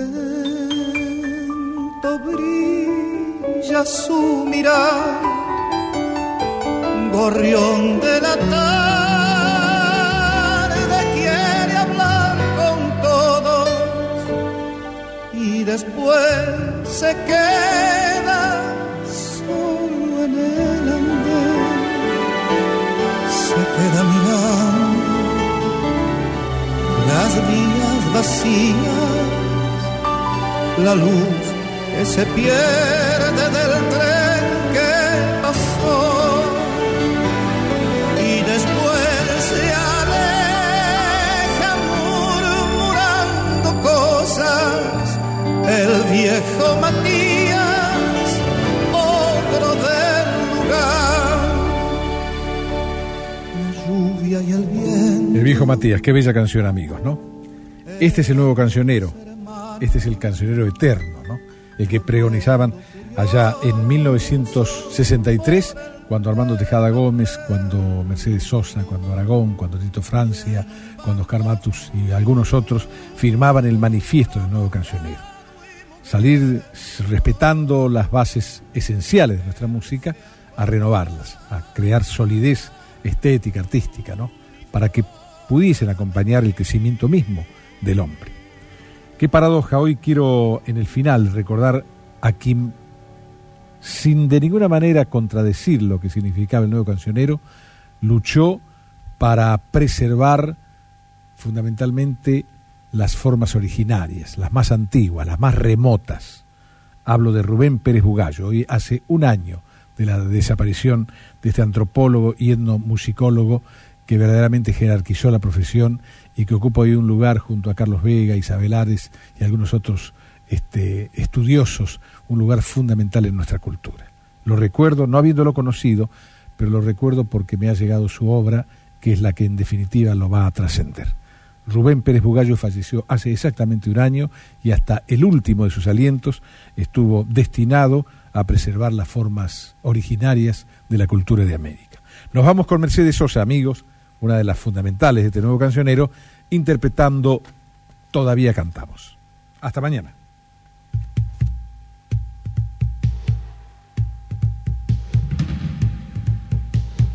Todavía cantamos, todavía pedimos. Todavía soñamos, todavía esperamos. A pesar de los golpes que hace esto en nuestra vida, el ingenio del odio desterrando al olvido. A nuestros seres queridos. Todavía cantamos, todavía pedimos, todavía soñamos, todavía esperamos.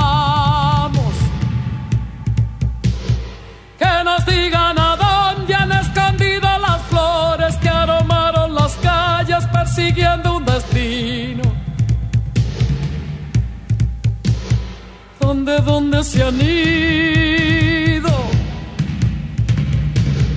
Todavía cantamos, todavía pedimos, todavía soñamos, todavía esperamos. Que nos den la esperanza de saber que es posible que el jardín se ilumine con las risas y el canto de los que amamos tanto. Todavía cantamos, todavía pedimos, todavía soñamos, todavía esperamos. Por un día distinto, sin apremios de ayuno, sin temor y sin llanto, porque vuelvan al nido. Nuestros seres queridos. Todavía cantamos, todavía pedimos, todavía soñamos, todavía esperamos.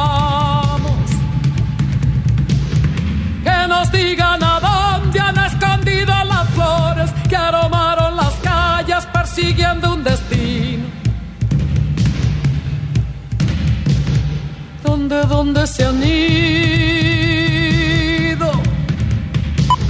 Todavía cantamos, todavía pedimos, todavía soñamos, todavía esperamos, todavía cantamos, todavía pedimos, todavía soñamos, todavía esperamos, todavía cantamos, todavía pedimos, todavía soñamos, todavía esperamos, todavía cantamos, todavía pedimos, todavía soñamos, todavía esperamos.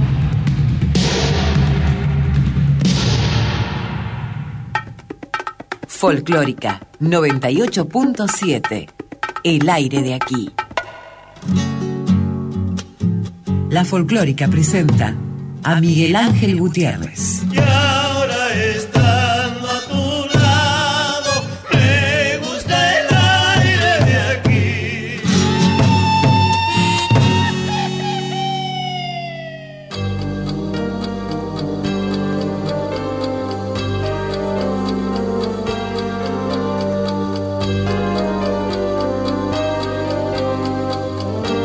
buenas tardes amigos. 12 de febrero, allá en 1817, el ejército del general José de San Martín libra en la cuesta de Chacabuco una batalla denominada así, casualmente, en la cual vence a las tropas realistas. Comienza América a sentir los vientos de la libertad.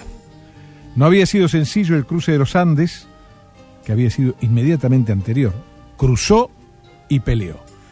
Y muy difícil había sido también la conformación de ese ejército de los Andes.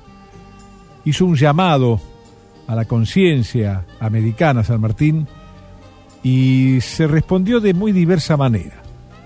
Fue San Luis la provincia que más aportó a ese ejército de los Andes, proporcionalmente, por supuesto. Y Buenos Aires la que menos este, proporcionó también eh, proporcionalmente a ese ejército. Eh, la respuesta al llamado de San Martín lo contó alguna vez Antonio Esteban Agüero en versos vibrantes.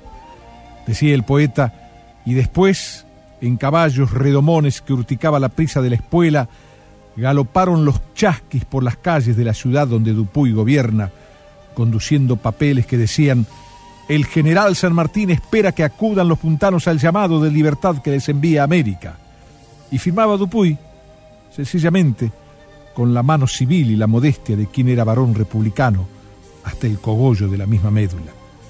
Y los chasquis partieron con el poncho como un ala flotando en la carrera hacia todos los rumbos provinciales por los caminos de herradura o ella, ignorantes del sol y la fatiga, sin pensar en la noche o la tormenta, Llegaron hasta el morro por la tarde y por el alba, cabalgaron renca y entregaron mensajes en la toma, en Carolina y la Estanzuela, en las villas de Merlo y Piedra Blanca, en el Paso del Rey y Cortaderas, en Nogolí también y San Francisco, en cada población y en cada aldea, y en estancias y oscuras pulperías, y en velorios, bautizos y cuadreras, donde quiera paisanos se juntaran en solidaria diversión o pena.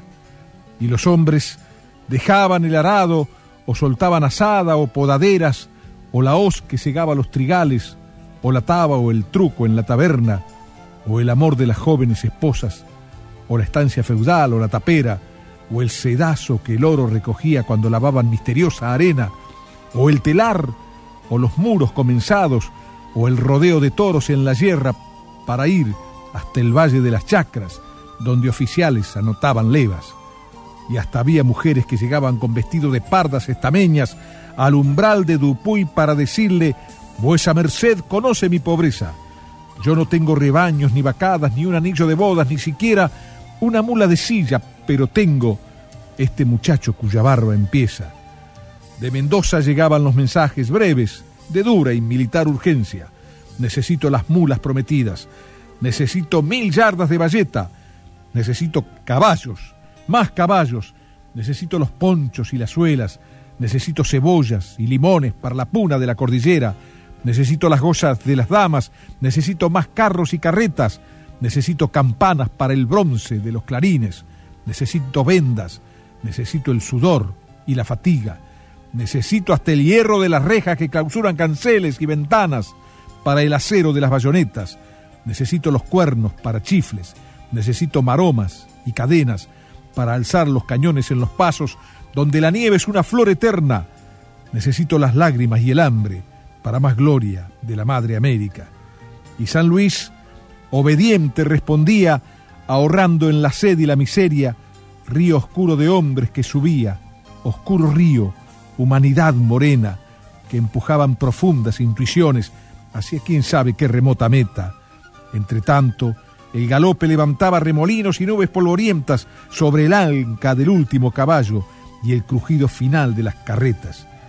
Y quedaron chiquillos y mujeres, solo mujeres, con las caras serias y las manos sin hombres, esperando en San Luis del Venado y de las Sierras. San Martín en Mendoza se impone un plazo de 27 meses y semanas para cubrir con su ideal la cordillera de los Andes.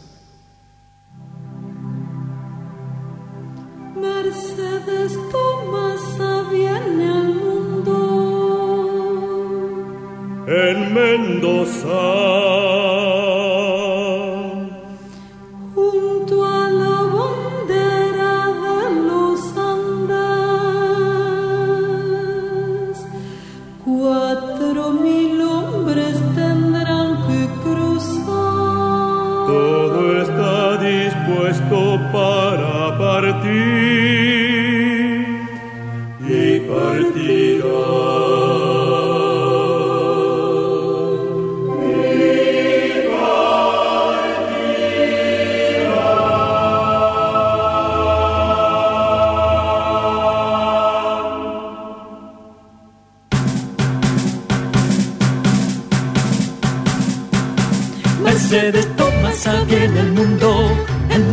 Mendoza, junto a la bandera de los Andes, acunada en brazos de su madre, como si entendiera lo que pasa, lo que pasa. Y todo es a partir de San Martín. El negro esclavo liberto quedó en Mendoza y lucirá el uniforme nuevo. Cuatro mil hombres tendrán que cruzar, todo está dispuesto para partir y partirá. Y todo es a partir de San Martín, y todo es a partir de San Martín. Mercedes Tomasa vino al mundo en Mendoza, desnimulas cargadas de alimentos, disciplina, vestuario y armamento, y un y una iglesia chiquita los cuidarán. Y todo es a partir de San Martín. El negro esclavo liberto se irá de Mendoza con el uniforme de la patria.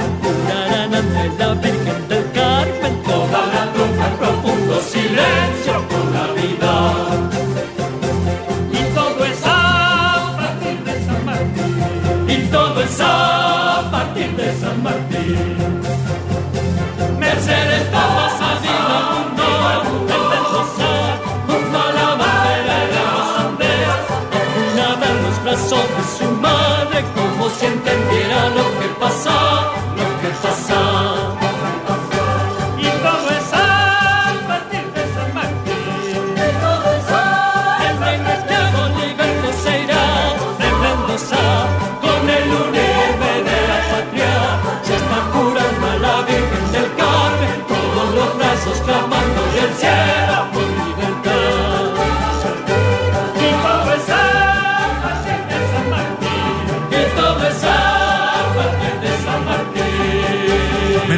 se queda sin Mendoza y el mineral más alto de la tierra tiembla al grito de ¡Vamos!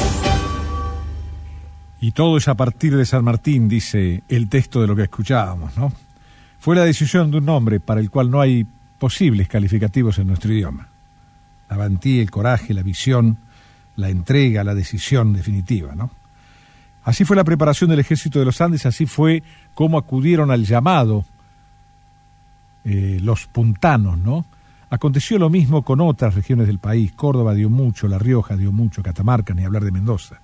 Pero fueron proporcionalmente los riojanos los que dieron todo por esa, los puntanos digo, los que dieron todo por esa libertad. Y se realizó el cruce de los Andes, las eras por Uspallata, San Martín, Solerio, Higgins, por los patos. Cinco mil hombres por ahí, por el paso de los patos. Imposible de imaginar hoy. Imposible de imaginar lo que puede haber significado la organización y el cruce de los Andes por allí, por los patos. Esto acontecía en febrero de 1817. Así fue el cruce. Las Heras por Uspallata, San Martín, Solerio, Higgins por los patos. Y Mendoza se hace guerra en las crines nevadas de mulas y caballos que zambullen, emergen y tironean en temporales de cumbres y jinetes helados.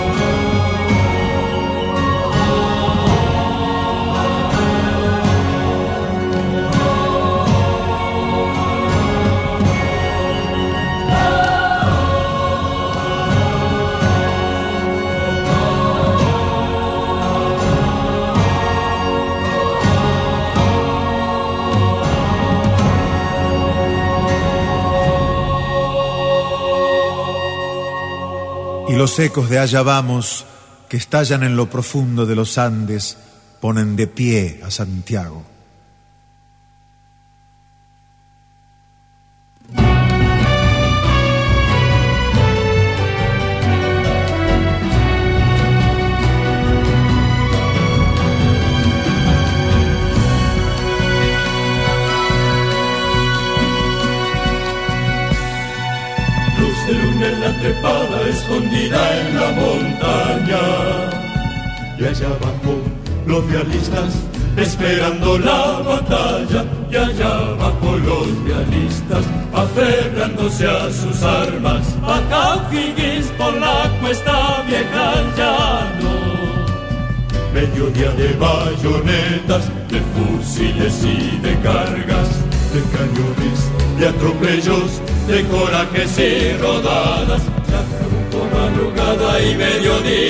Sangre.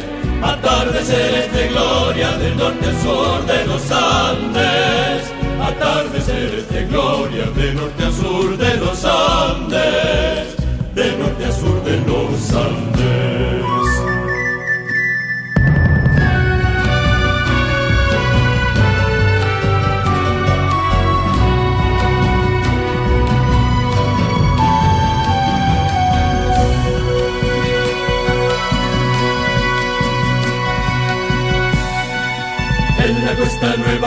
solo por la retaguardia. Encerrada cuerpo a cuerpo, desafiando la distancia, quebrando la valentía de los soldados de España. Y un golpe decisivo definirá la batalla. Ya no hay español que aguante, vienen revoleando sables, Sapiola y sus granaderos con San Martín adelante, Chacabuco madrugada y mediodía de sangre, atardeceres de gloria del norte al sur de los Andes, atardeceres de gloria del norte al sur de los Andes, de norte al sur de los Andes. Chacabuco, campanario de viento y mineral, tumba de los valientes realistas y primer cumpleaños de la patria. Así es, amigos, la formación del ejército de los Andes, el cruce de los Andes y la batalla de Chacabuco, de la cual hoy se cumple un nuevo aniversario. Ahí comenzaba la gran campaña de San Martín, que en realidad había tenido su inicio en San Lorenzo, pero sin duda descubre su decisión final de liberar América un 12 de febrero de 1817, después de haber cruzado una de las cordilleras más altas del mundo con un ejército. Realmente hermoso para recordar, hermoso para no olvidar, fundamentalmente la decisión de, un puñado de hombres, ¿no? Cuando en el horizonte estaba la libertad. Hacemos la primera pausa, amigos, y luego vamos a escuchar música latinoamericana hoy. Ayer hablábamos del el manifiesto del nuevo cancionero. Y sin duda, de la misma manera que San Martín, un día como el de hoy, iniciaba allá en 1817 con un gesto alto, ¿no?, de hermandad, la, la verdadera, el verdadero horizonte de esta América nuestra, también el nuevo cancionero muchos años después tuvo muchísimo que ver en la concientización de los pueblos de esta parte del mundo. Entonces vamos a escuchar canciones que devienen de alguna manera de la decisión de los mendocinos, aquellos que ayer mencionábamos, Armando Tejada Gómez, eh, Tito Francia, Oscar Matus, Mercedes Sosa y tantos otros, que un día como el de ayer firmaban en 1963 aquel manifiesto del nuevo cancionero que tenía además la intención, la imprescindible intención, de proyectarse hacia los pueblos de América a través de los autores de cada uno de esos pueblos.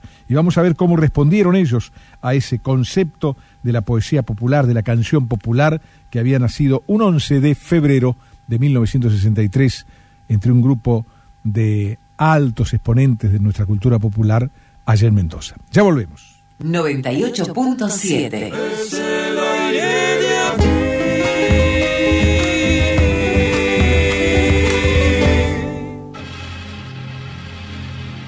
Esta es la canción con todos, cantada por todos, ¿no?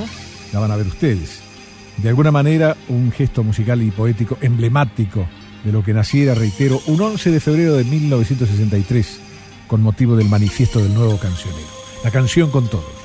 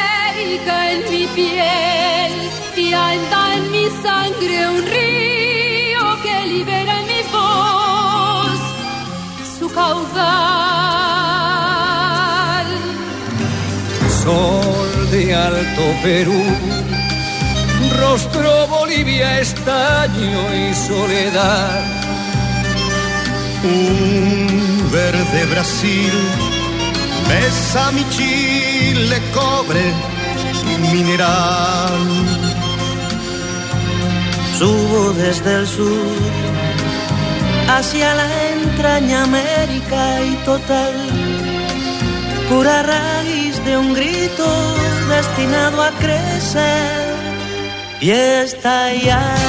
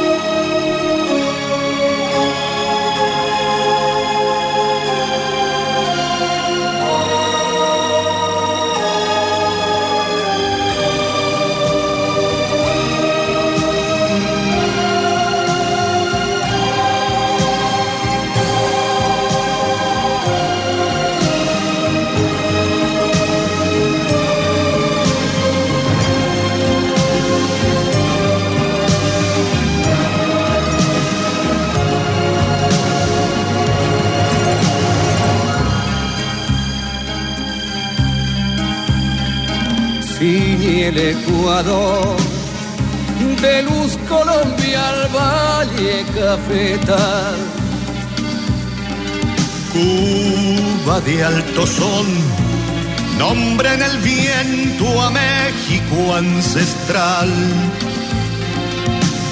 Continente azul, en Nicaragua busca su raíz para que luche el hombre de país en país por la paz.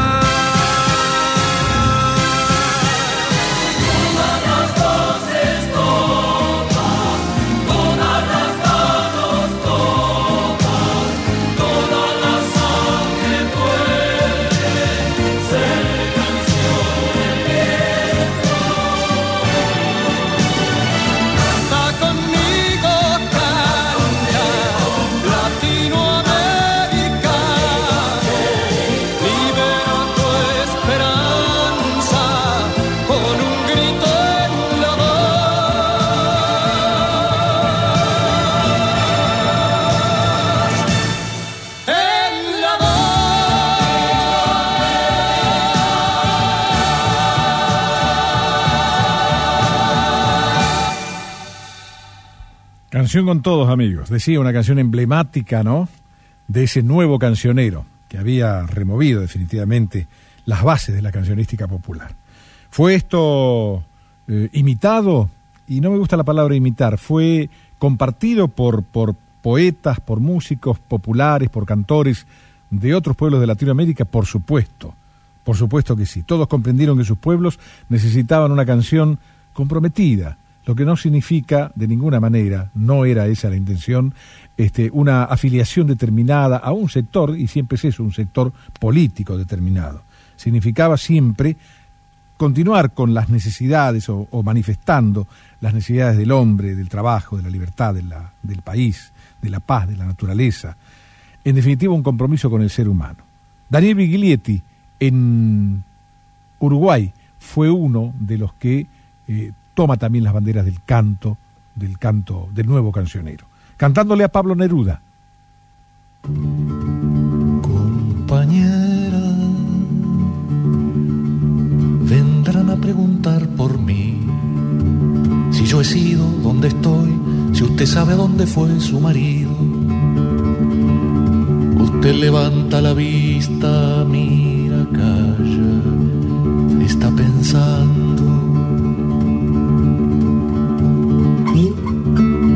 Pablo andará por la tierra su bandera enarbolando, una bandera de trigo, de pan y de vino levantando. Por el camino a los hombres irá enseñando la libertad. Compañera, buscándome vendrán aquí mi retrato, una carta, algún signo para dar con mi rastro. Usted recuerda mis manos, ya no piensa, está soñando. Pablo se fue navegante por un mar de sangre joven con su rebelde destino sin pan y sin vino andar luchando. Su corazón guerrillero olvida en la calle la soledad.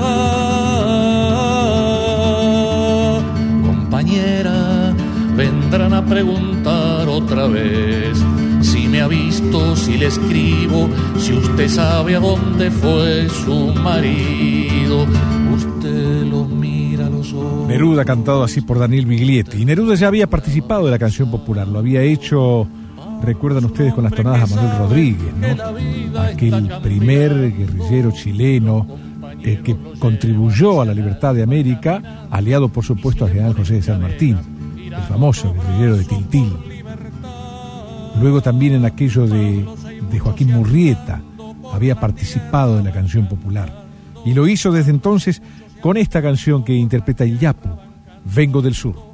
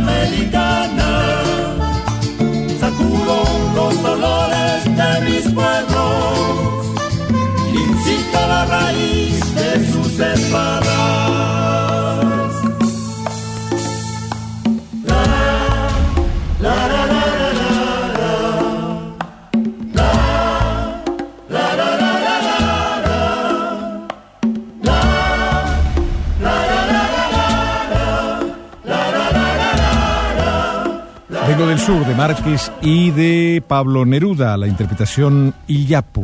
Hacemos ahora una pausa y luego regresamos a este recorrido que vamos a hacer por el universo poético musical de Latinoamérica para ver cómo se adhirió a ese manifiesto de nuevo cancionero, cómo allá, por los años 60, comienza una nueva canción, yo creo este, eh, inimitable, eh, irrepetible y además única, ¿no?, en los pueblos del mundo un continente unido por un tipo de canciones que definitivamente ahondó eh, el espíritu solidario de los hombres de esta América nuestra, ¿no? Cuánto se ha sustentado a través de la canción nuestro pueblo. Hacemos una pausa, ya volvemos. ¿Sabía usted que el chaqueño palavecino comenzó difundiendo sus primeras canciones en el ómnibus en el que trabajaba como chofer? Un repique de palillos que vienen Aire. Nacional. Ha de ser Pascual de Orán. El 98.7. 3 de la tarde, 42 minutos en la República Argentina, salvo San Luis. Cuando en 1963 se crea el nuevo cancionero, o se pone de manifiesto el nuevo cancionero, ya en Uruguay Osiris Rodríguez Castillo, como en, en Argentina Yupanqui, lo habíamos dicho, o Buenaventura Luna, o el propio Jaime Dávalos o Perdiguero, habían contado cosas que tienen que ver con, con el hombre, con sus vicisitudes, ¿no? con, con su lucha de cada día. En este camino de los quileros, por ejemplo, él lo explica. Les llaman los quileros. Frecuentan la frontera nordeste, contrabandeando de Aquilos la esperanza. El camino de los quileros no es muy largo, pero suele llevar una vida recorrerlo.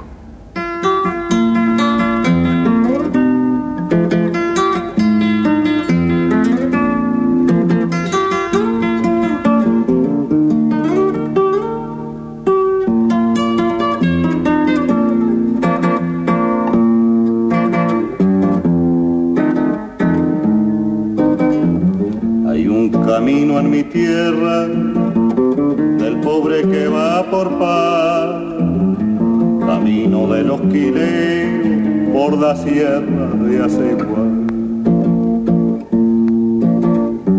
Tal vez sin ser bien vaquiano, cualquiera lo ha de encontrar, pues tiene el pecho de piedra, pero el corazón de paz. Pues tiene el pecho de piedra, pero el corazón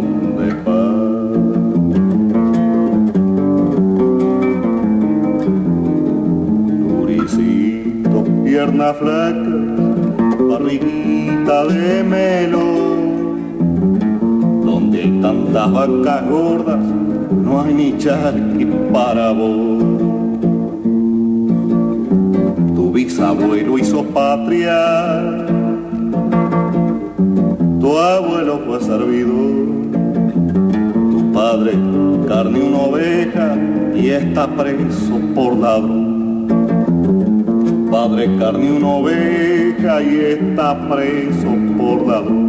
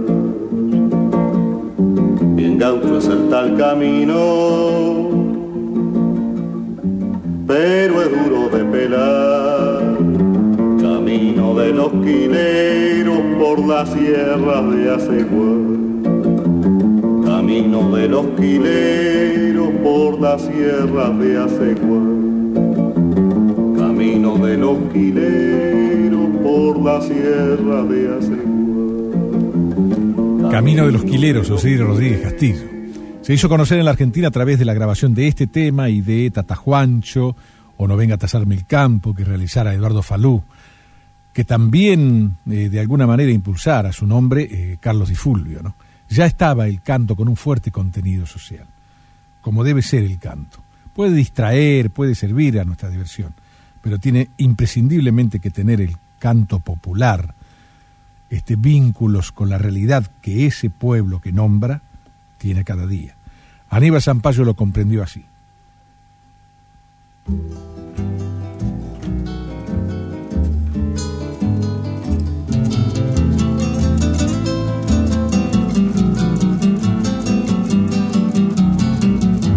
Patrón, esa sombra que tirita tras sus reces, huella y harapos, comiendo a veces, patrón, por sus intereses. Ahí va su peón, patrón, esa sombra que levanta sus galpones, sudor trenzado con otros peones, patrón, por sus ambiciones. Ahí va su peón.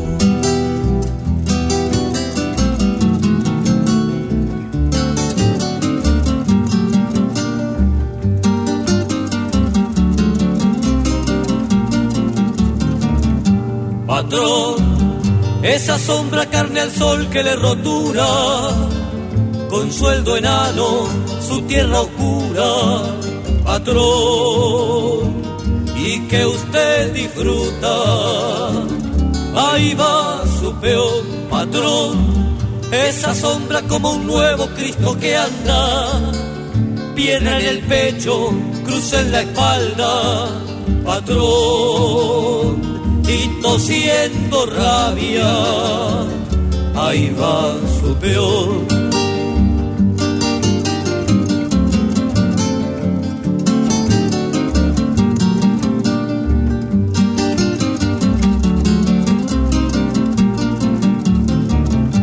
Patrón, una sombra y otra sombra se entormenta y el vendaval no tiene rienda patrón, no hay quien lo detenga. Ahí va su peón, patrón, si esa sombra en luz estalla y ve que avanza, como una aurora en su garganta, patrón, se le vuelve daga. Ese es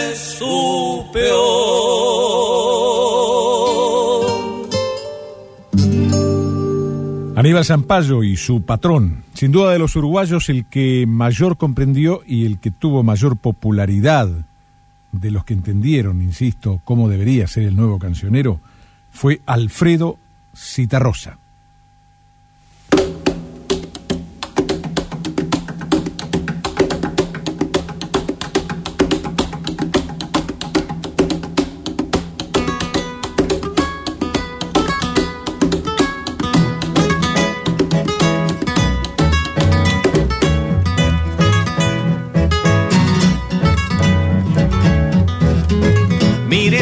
Soledad, póngase un rato a pensar. Doña Soledad, ¿cuántas personas habrá que la conozcan de verdad?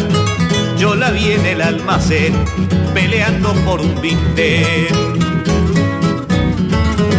Doña Soledad, y otros dicen haga el bien, hágalo sin mirar a quién.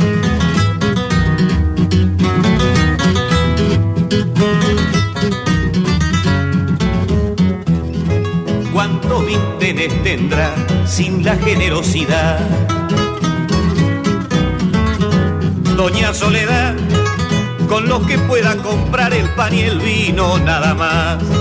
La carne y la sangre son de propiedad del patrón. Doña Soledad, cuando Cristo dijo no, usted sabe bien lo que pasó.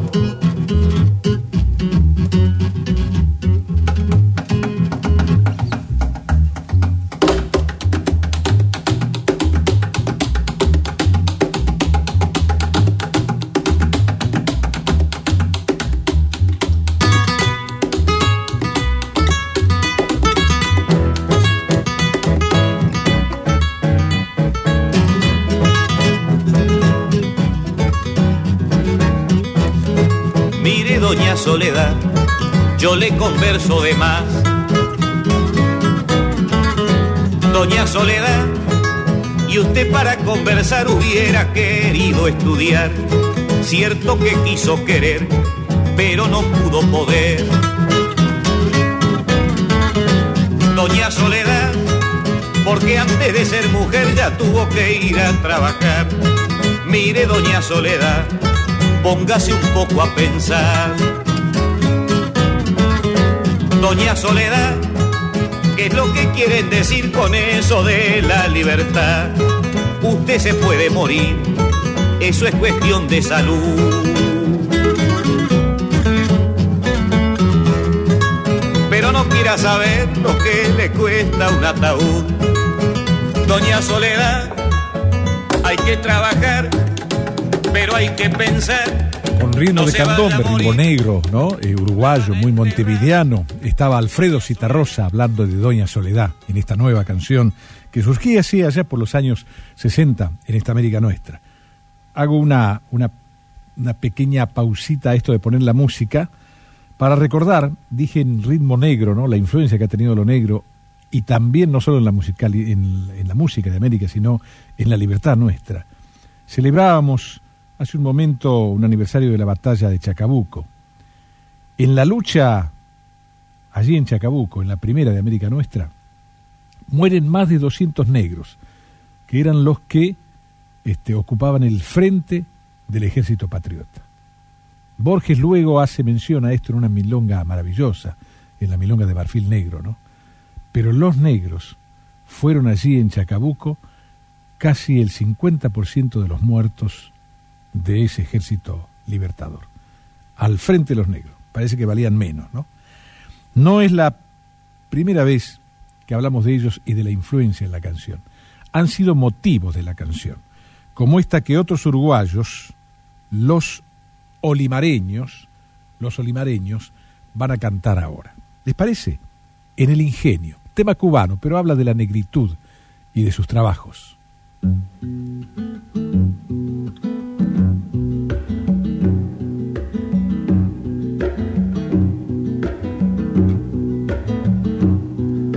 Haga ruido, déjalo que duerma. Tal vez sueñe con un mundo de ilusión. Pobre negro, lleva su alma enferma, sin más salario que esa prisión. Déjalo que duerma hasta mañana, que la campanada le ordenará ir al trabajo en hora temprana, o el látigo fiel lo llevará. Y así van los negros muy temprano grano palpante, laborando laborando, laborando siempre, laborando. Ese negro Rafael. ¿Qué va a hacer, compadre? Que dice va a trabajar. No. Ese negro Rafael. Que dice va a trabajar. Mentira no va a hacer nada. Nada más sirve pa' comer.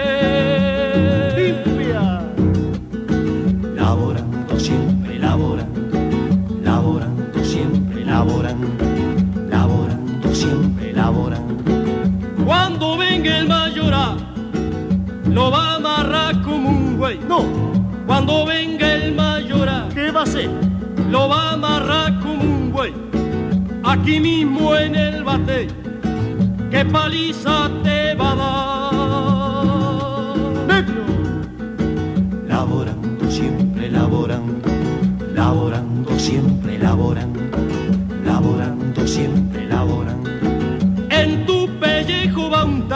¿Qué va a untar? sal, aguardiente y ají. En tu pellejo va untar sal, aguardiente y ají. Luego te va a preguntar, negro, ¿qué es lo que tú hacías ahí? Laborando siempre, laborando, laborando siempre, laborando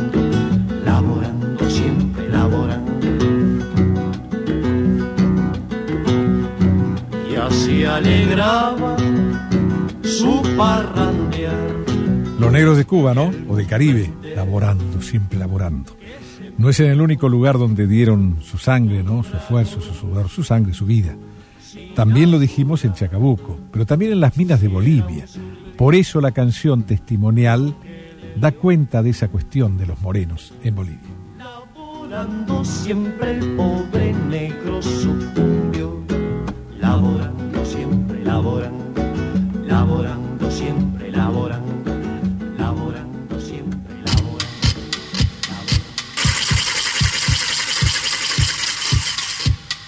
arrastrando sus cadenas, marcando el compás. Cumpliremos la promesa este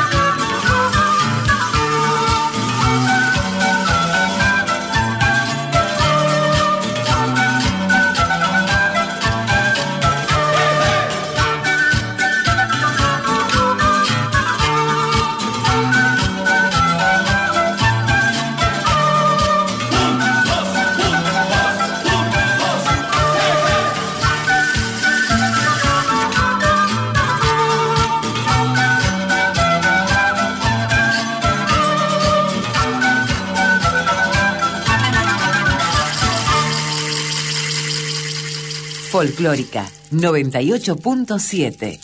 El aire de aquí. Cuatro de la tarde, cuatro minutos en la República Argentina. Hablábamos del ritmo negro, ¿no? Que dejaron a través del candombe eh, los hombres de ese color.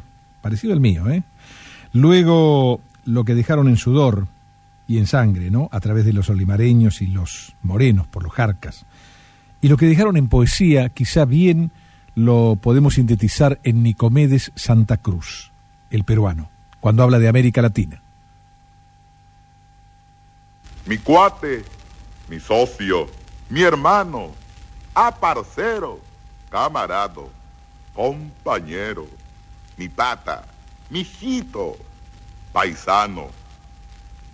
He aquí mis vecinos, he aquí mis hermanos. Las mismas caras latinoamericanas de cualquier punto de América Latina. Indoblanquinegros, blanquinegrindios y negrindoblancos, rubias bembonas, indios barbudos y negros lacios. Todos se quejan. Ah, si en mi país no hubiese tanta política. Ah, si en mi país no hubiera gente paleolítica. Ah, si en mi país no hubiese militarismo, ni oligarquía, ni chauvinismo, ni burocracia, ni hipocresía, ni clerecía, ni antropofagia.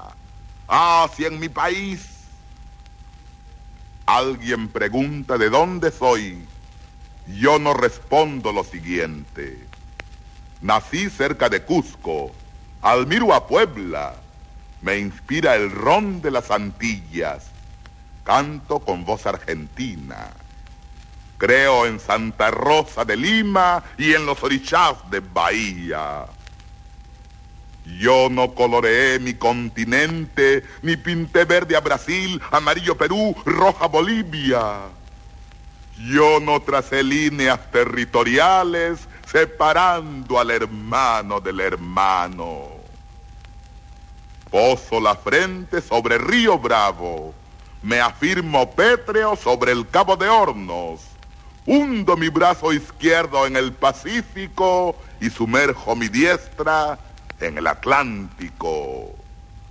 Por las costas de Oriente y Occidente, 200 millas entro a cada océano. Sumerjo mano y mano y así me aferro a nuestro continente en un abrazo latinoamericano. Había llegado también a ellos, ¿no?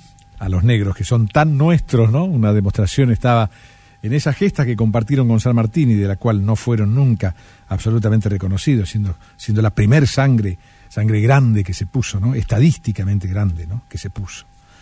Los cuatro de Chile, un grupo de los años 60 y un poeta de ese país que estaba ya comprometido con las cuestiones de la tierra, que había entendido, por supuesto, por naturalidad, por, por naturaleza, de que la poesía es algo alto, no elevadísimo y a la vez profundo. Le escribía a su tierra, que es también la nuestra. Los cuatro de Chile, Poema de la Tierra. Tierra, como si fueras mi corazón, te quiero. Para decir tus salmos sobre ti me levanto. Al la frente, pero mis pies en ti reposan.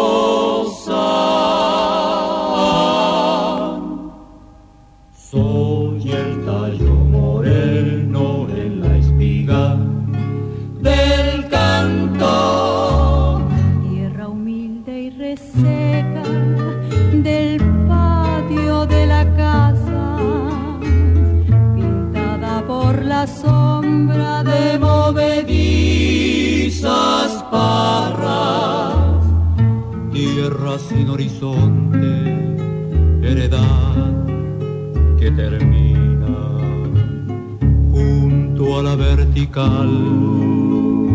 Tierra de las murallas. Tierra mía, mi tierra con olor a vendimia.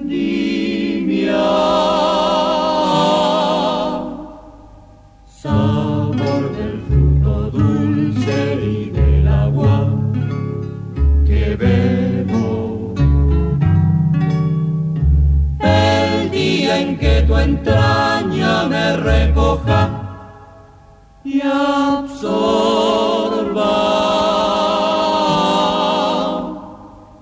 Te habré devuelto solo todo lo que te debo.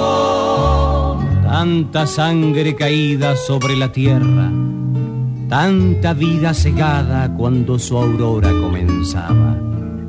Todo por el anhelo de poseer la tierra y de alzar en la tierra fronteras y murallas. Tierra escupida de blasfemias y sollozos, de pólvora y de sangre, tierra de las batallas. Después que te mordieron y te desmantelaron, ¿cómo podrá tu entraña florecer rosas blancas? Yo no sé qué designio preside tus alquimias.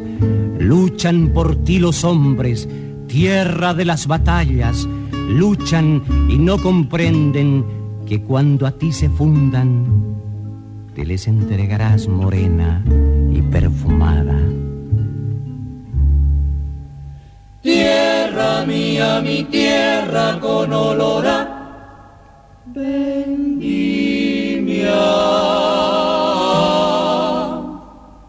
Tierra mía, mi tierra con olor a vendimias, sabor del fruto dulce y del agua que bebo. El día en que tu entraña me recoja y me absorba, te habré devuelto solo todo lo que te debo. Tierra como si fueras mi corazón, te quiero.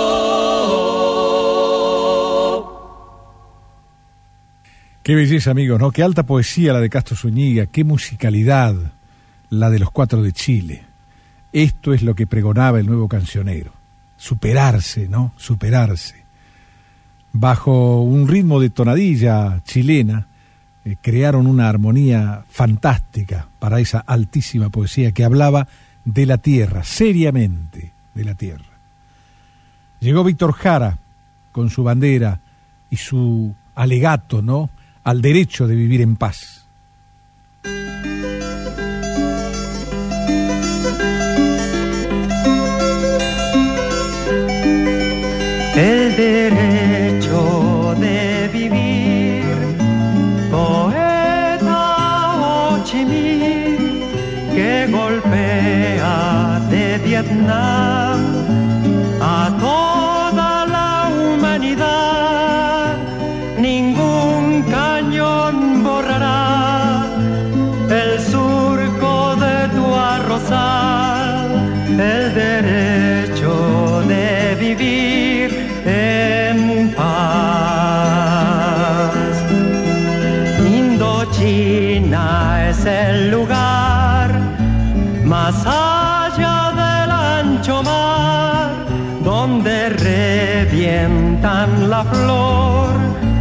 Con genocidio y napalm. La luna es una explosión que funde todo el clamor, el derecho de vivir en paz.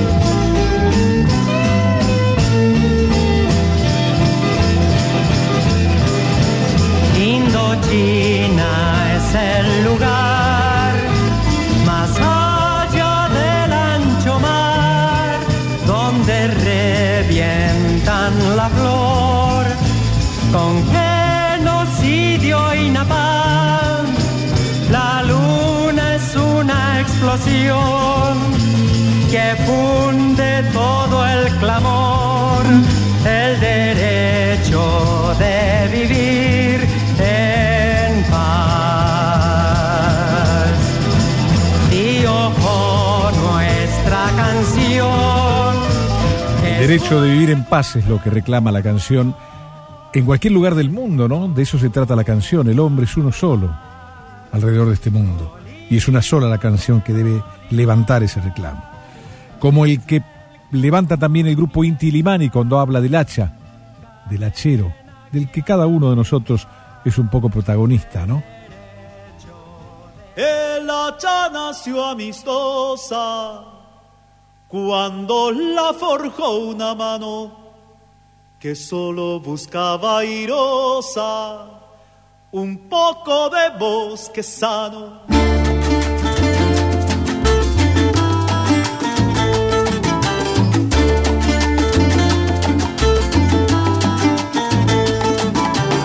El hacha nació amistosa cuando la forjó una mano que solo buscaba airosa un poco de bosque sano. El hacha cortó temprano la leña que nutre el fuego, donde se doraba ciego el pan de todas las mesas y apostaba la certeza del hambre saciada luego.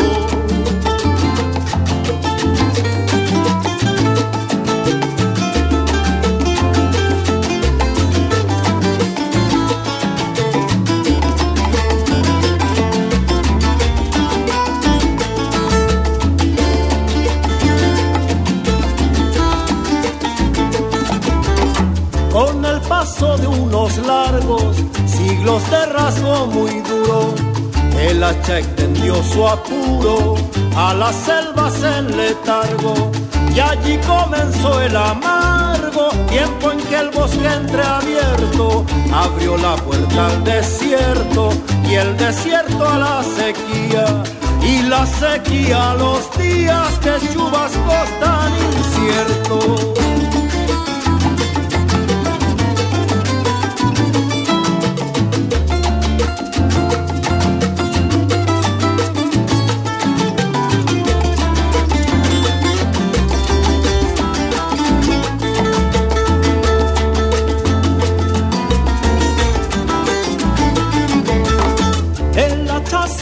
Violenta y ya no midió el hachazo, cortó de manera cruenta, dejando los bosques rasos.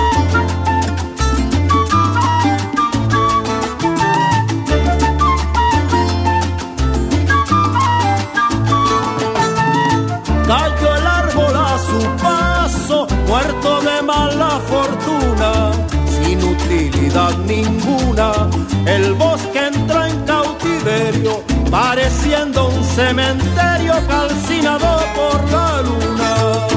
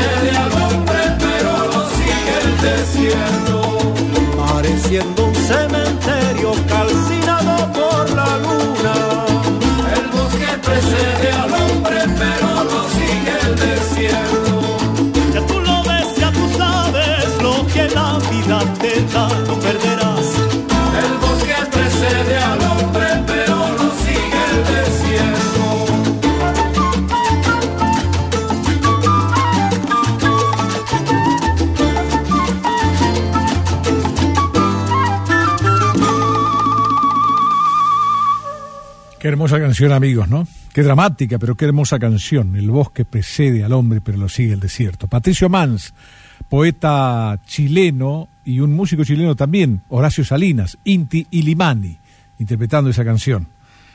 Decía en el Foro Internacional de la Nueva Canción en México, allí en 1982, en su ponencia Canto, Pasión y Lucha del nuevo cancionero Armando Tejada Gómez, por supuesto, el canto nuevo de la Argentina popular cundió por todo el país.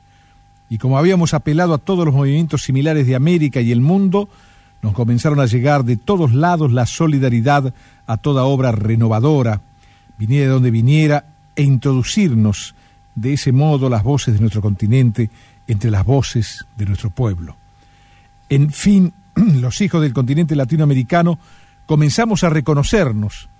Al fin atravesábamos la tupida malla de la incomunicación cultural y social a que nos había sometido el subdesarrollo y la trampa mendaz del imperialismo.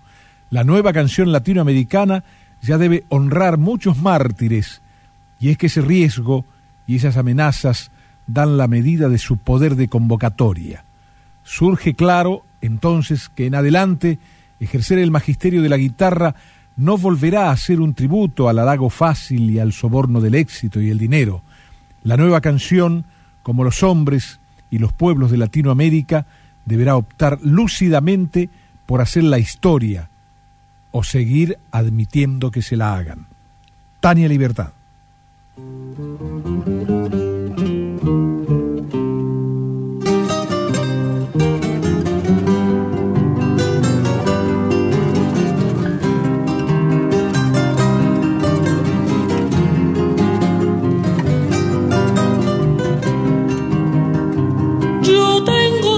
Tantos hermanos que no los puedo contar en el valle, la montaña, en la pampa y en el mar.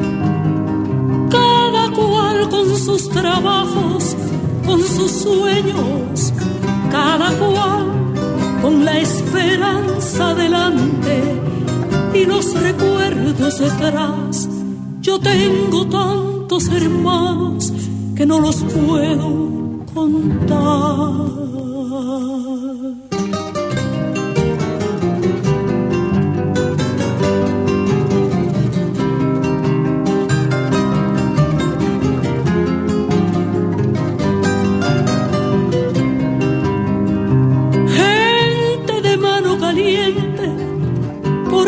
de la amistad, con un rezo para rezarlo, con un llanto para llorar, con un horizonte abierto que siempre está más allá y esa fuerza para buscarlo con tesón y voluntad.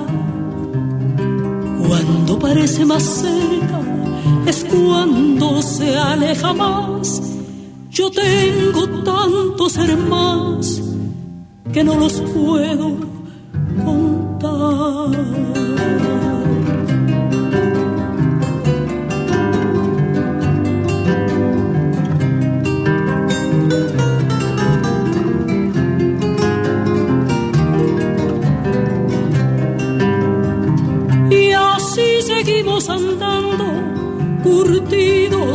soledad.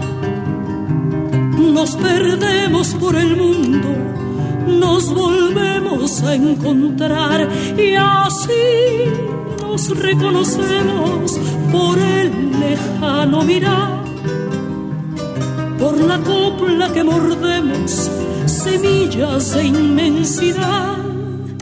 Y así seguimos andando curtidos de soledad.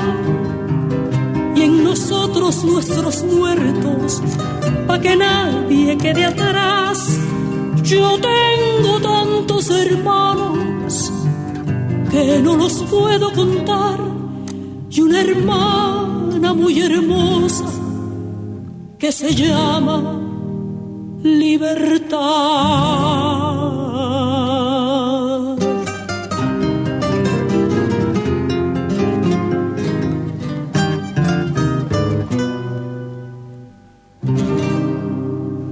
Ahí estaba Atahualpa Yupanqui, latinoamericanizado por Tania Libertad. Esta sí era una canción también del nuevo cancionero, la de Yupanqui. Porque bien lo dice Tejada Gómez en ese manifiesto inicial del 11 de febrero, no, no iba contra nadie, muy por el contrario, incluían en ese nuevo cancionero ya las experiencias que habían tenido en tal sentido Buenaventura Luna y Yupanqui.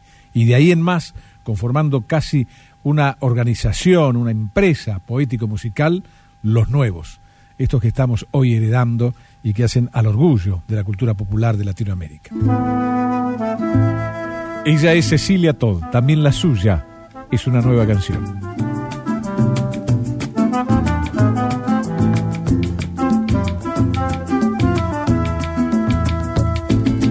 Siempre querido tierra de sol y de cantos que ofrezco aquí en esta gaita, mi corazón y mi canto. Mi Zulia siempre querido tierra de sol y de encantos que ofrezco aquí en esta gaita, mi corazón y mi canto. La brisa gasta sus horas acariciando tu lago, pero el hombre sin embargo lo contamina y lo ignora. Pareciera que el fácil si contamos con toditos los zulianos. Salvar al coquibacoa es necesario, mi hermano. Mi Zulia siempre he querido tierra de sol y de encantos que ofrezco aquí en esta gaita, mi corazón y mi canto. El pájaro ya no cantaba triste la carretera. Las cosas no están muy buenas por tierra perijanera. Se fue del río, el catatumbo se cansa. En el pueblo no hay sosiego y en el campo no hay labranza. Porque no avanza esta tierra teniendo tanta abundancia. Mi Zulia siempre querido tierra de sol y de cantos te ofrezco aquí en esta gaita, mi corazón y mi canto. Sur del lago se escucha la voz de los platanales, preguntándole a los Andes la causa de nuestros males. Nadie conoce al vecino, el tiempo nos ha cambiado, porque la gente no canta lo que siempre había cantado. Lo que se dice en el Zulia se riega por todos lados. Mi Zulia siempre querido, tierra de sol y de cantos, te ofrezco aquí en esta gaita, mi corazón y mi canto. Unas cuantas emisoras nuestra música se ha ido y esta gaita de tambora necesita los oídos del maracucho genuino, también del perijanero, del motilón del guajiro, de los. La música de mi Zulia, orgullo del mundo entero.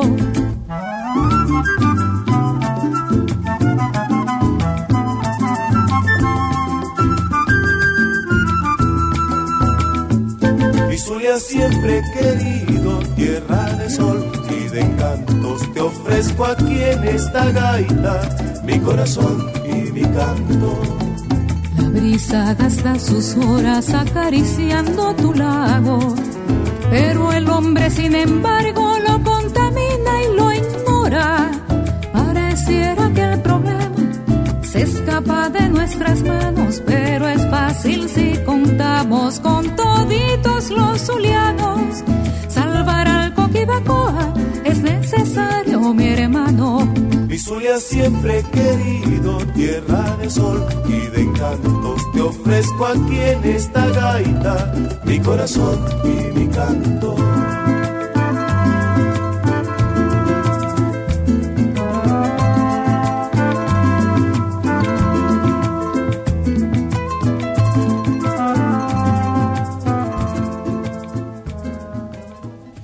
Qué bella canción, ¿no? Salvar al Coquibacoa, el lago de Zuliá, ¿eh? y salvar a la canción, salvar la gaita. Hay, hay un hecho natural después del nuevo cancionero, ¿no? Ese pregonar que se jerarquice musicalmente las obras que tenían muy elemental desarrollo allá en tiempos remotos. Bueno, Venezuela lo hace. Con, con el ritmo del polo, toma las antiguas coplas populares, las que llegaron de España, las que por ahí uno reconoce en la Argentina, de Tucumán al norte, digo mejor de Santiago del Estero al norte como coplas populares, están allá en el género polo, en el género musical polo, cantadas bellamente, recuperadas para la memoria del hombre actual. Ellos son los cuñaos interpretando el polo coreano.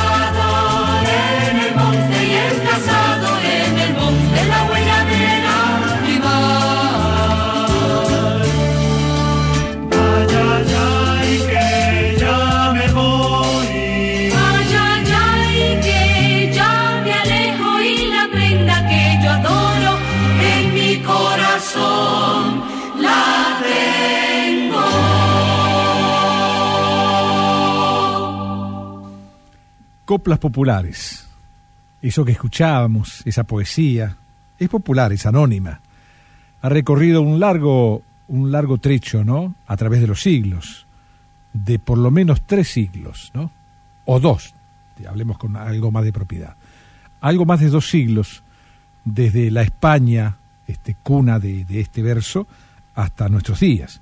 Y vieron ustedes la jerarquía musical que le otorgó el ritmo del polo coreano y además el grupo, los cuñados venezolanos, ¿no? Esto es lo que pregonaba aquel movimiento del nuevo cancionero. Renovar, renovar atado a las formas tradicionales. Y vaya si lo logró, ¿no? En nuestro país, Opus 4 es uno de esos grupos de los que sostienen la nueva canción, aunque la nueva canción tenga 50 años, como este vasija de barro que ahora interpretan.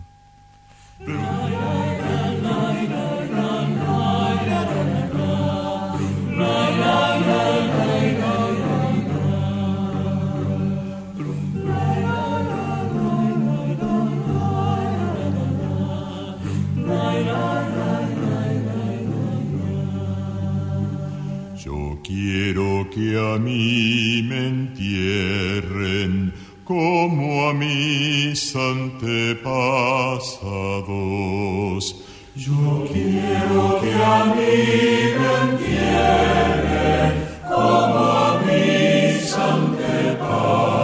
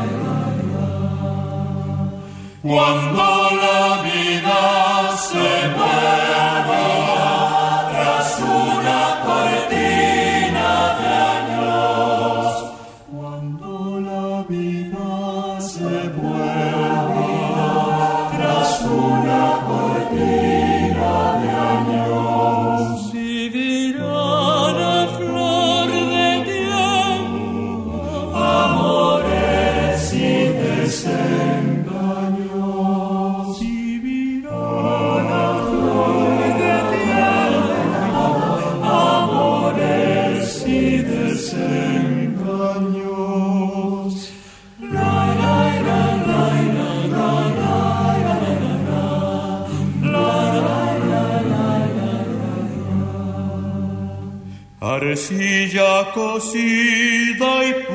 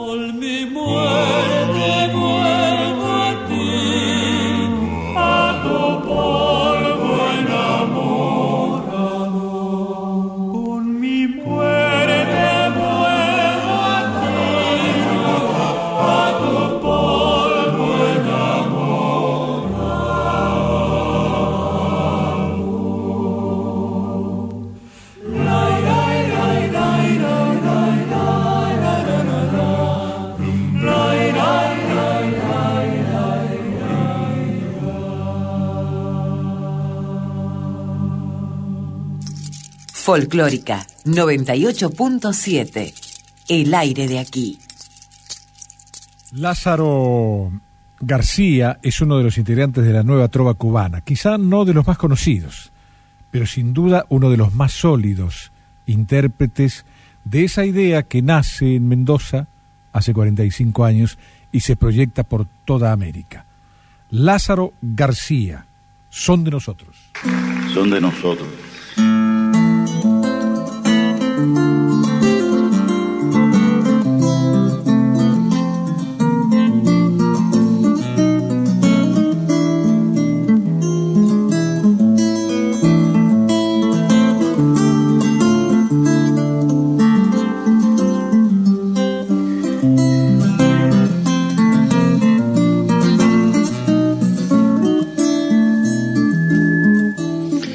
me conoce me quiere porque siempre mi latido es ancho por repartido y es que solo se me muere.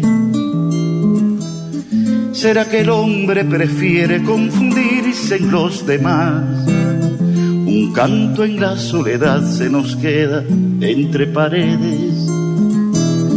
Y canto el amor de todos, que es todo un pueblo cantando y no que nos va llevando la vida de un mismo modo, que nadie tema su lodo, no quiero lo inmaculado, si es Cris muestra que ha sembrado y como lleva sudores.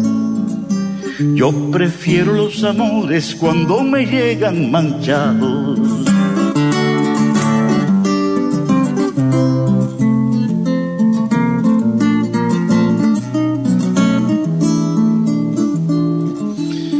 Me gusta amar como el viento que va desnudando flores y queda con las mejores por el aire repartiendo. Puedo amar con sentimiento, más puede ser que me vea ahogando en una pelea la locura de un momento. Si ven que cruzo algún río en contra de la corriente, es que prefiero la suerte domada en el desafío, mas yo defiendo lo mío con el verso como espada, que si la frase es tonada, manida o poco vigente, siempre será más valiente que la que no diga nada, siempre será más valiente que aquel que no dice nada.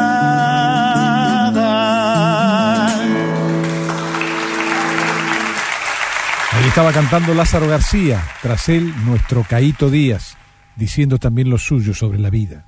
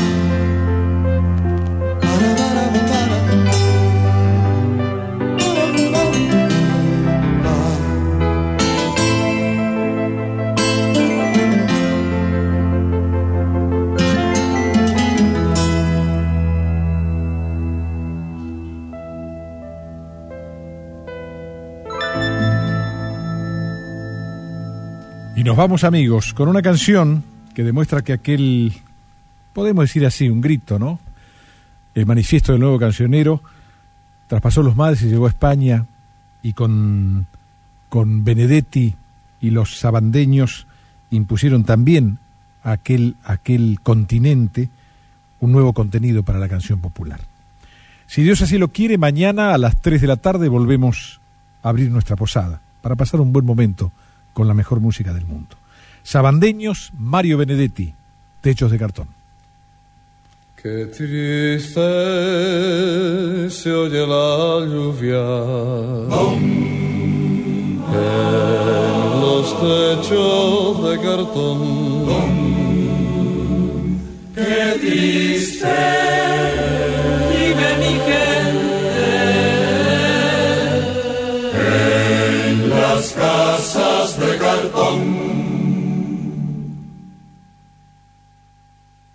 Viene bajando el obrero, casi arrastrando los pasos por el peso del sufrir. Mira que es mucho sufrir. Mira que pesa el sufrir.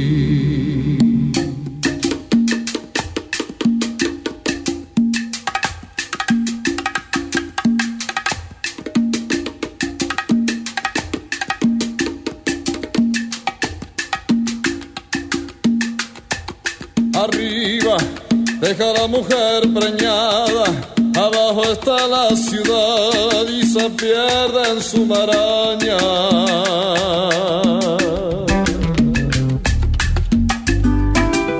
Hoy es lo mismo que ayer, es su vida sin mañana.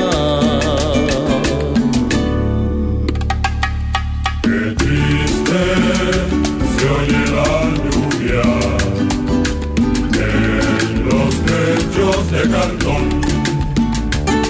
Qué triste vive mi gente en las casas de cartón.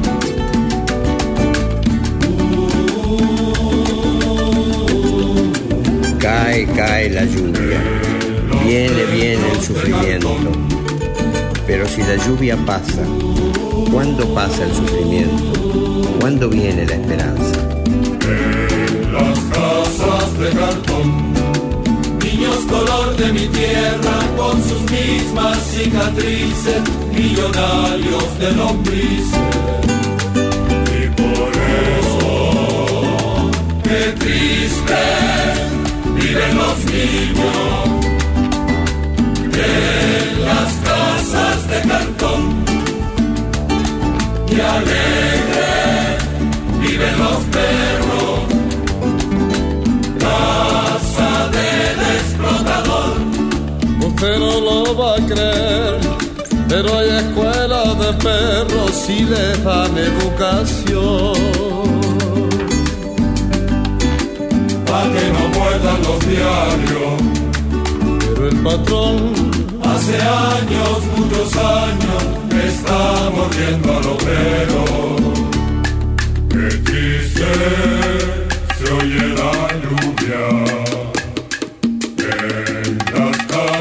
de cartón. Que lejos pasa la esperanza de los pechos de cartón.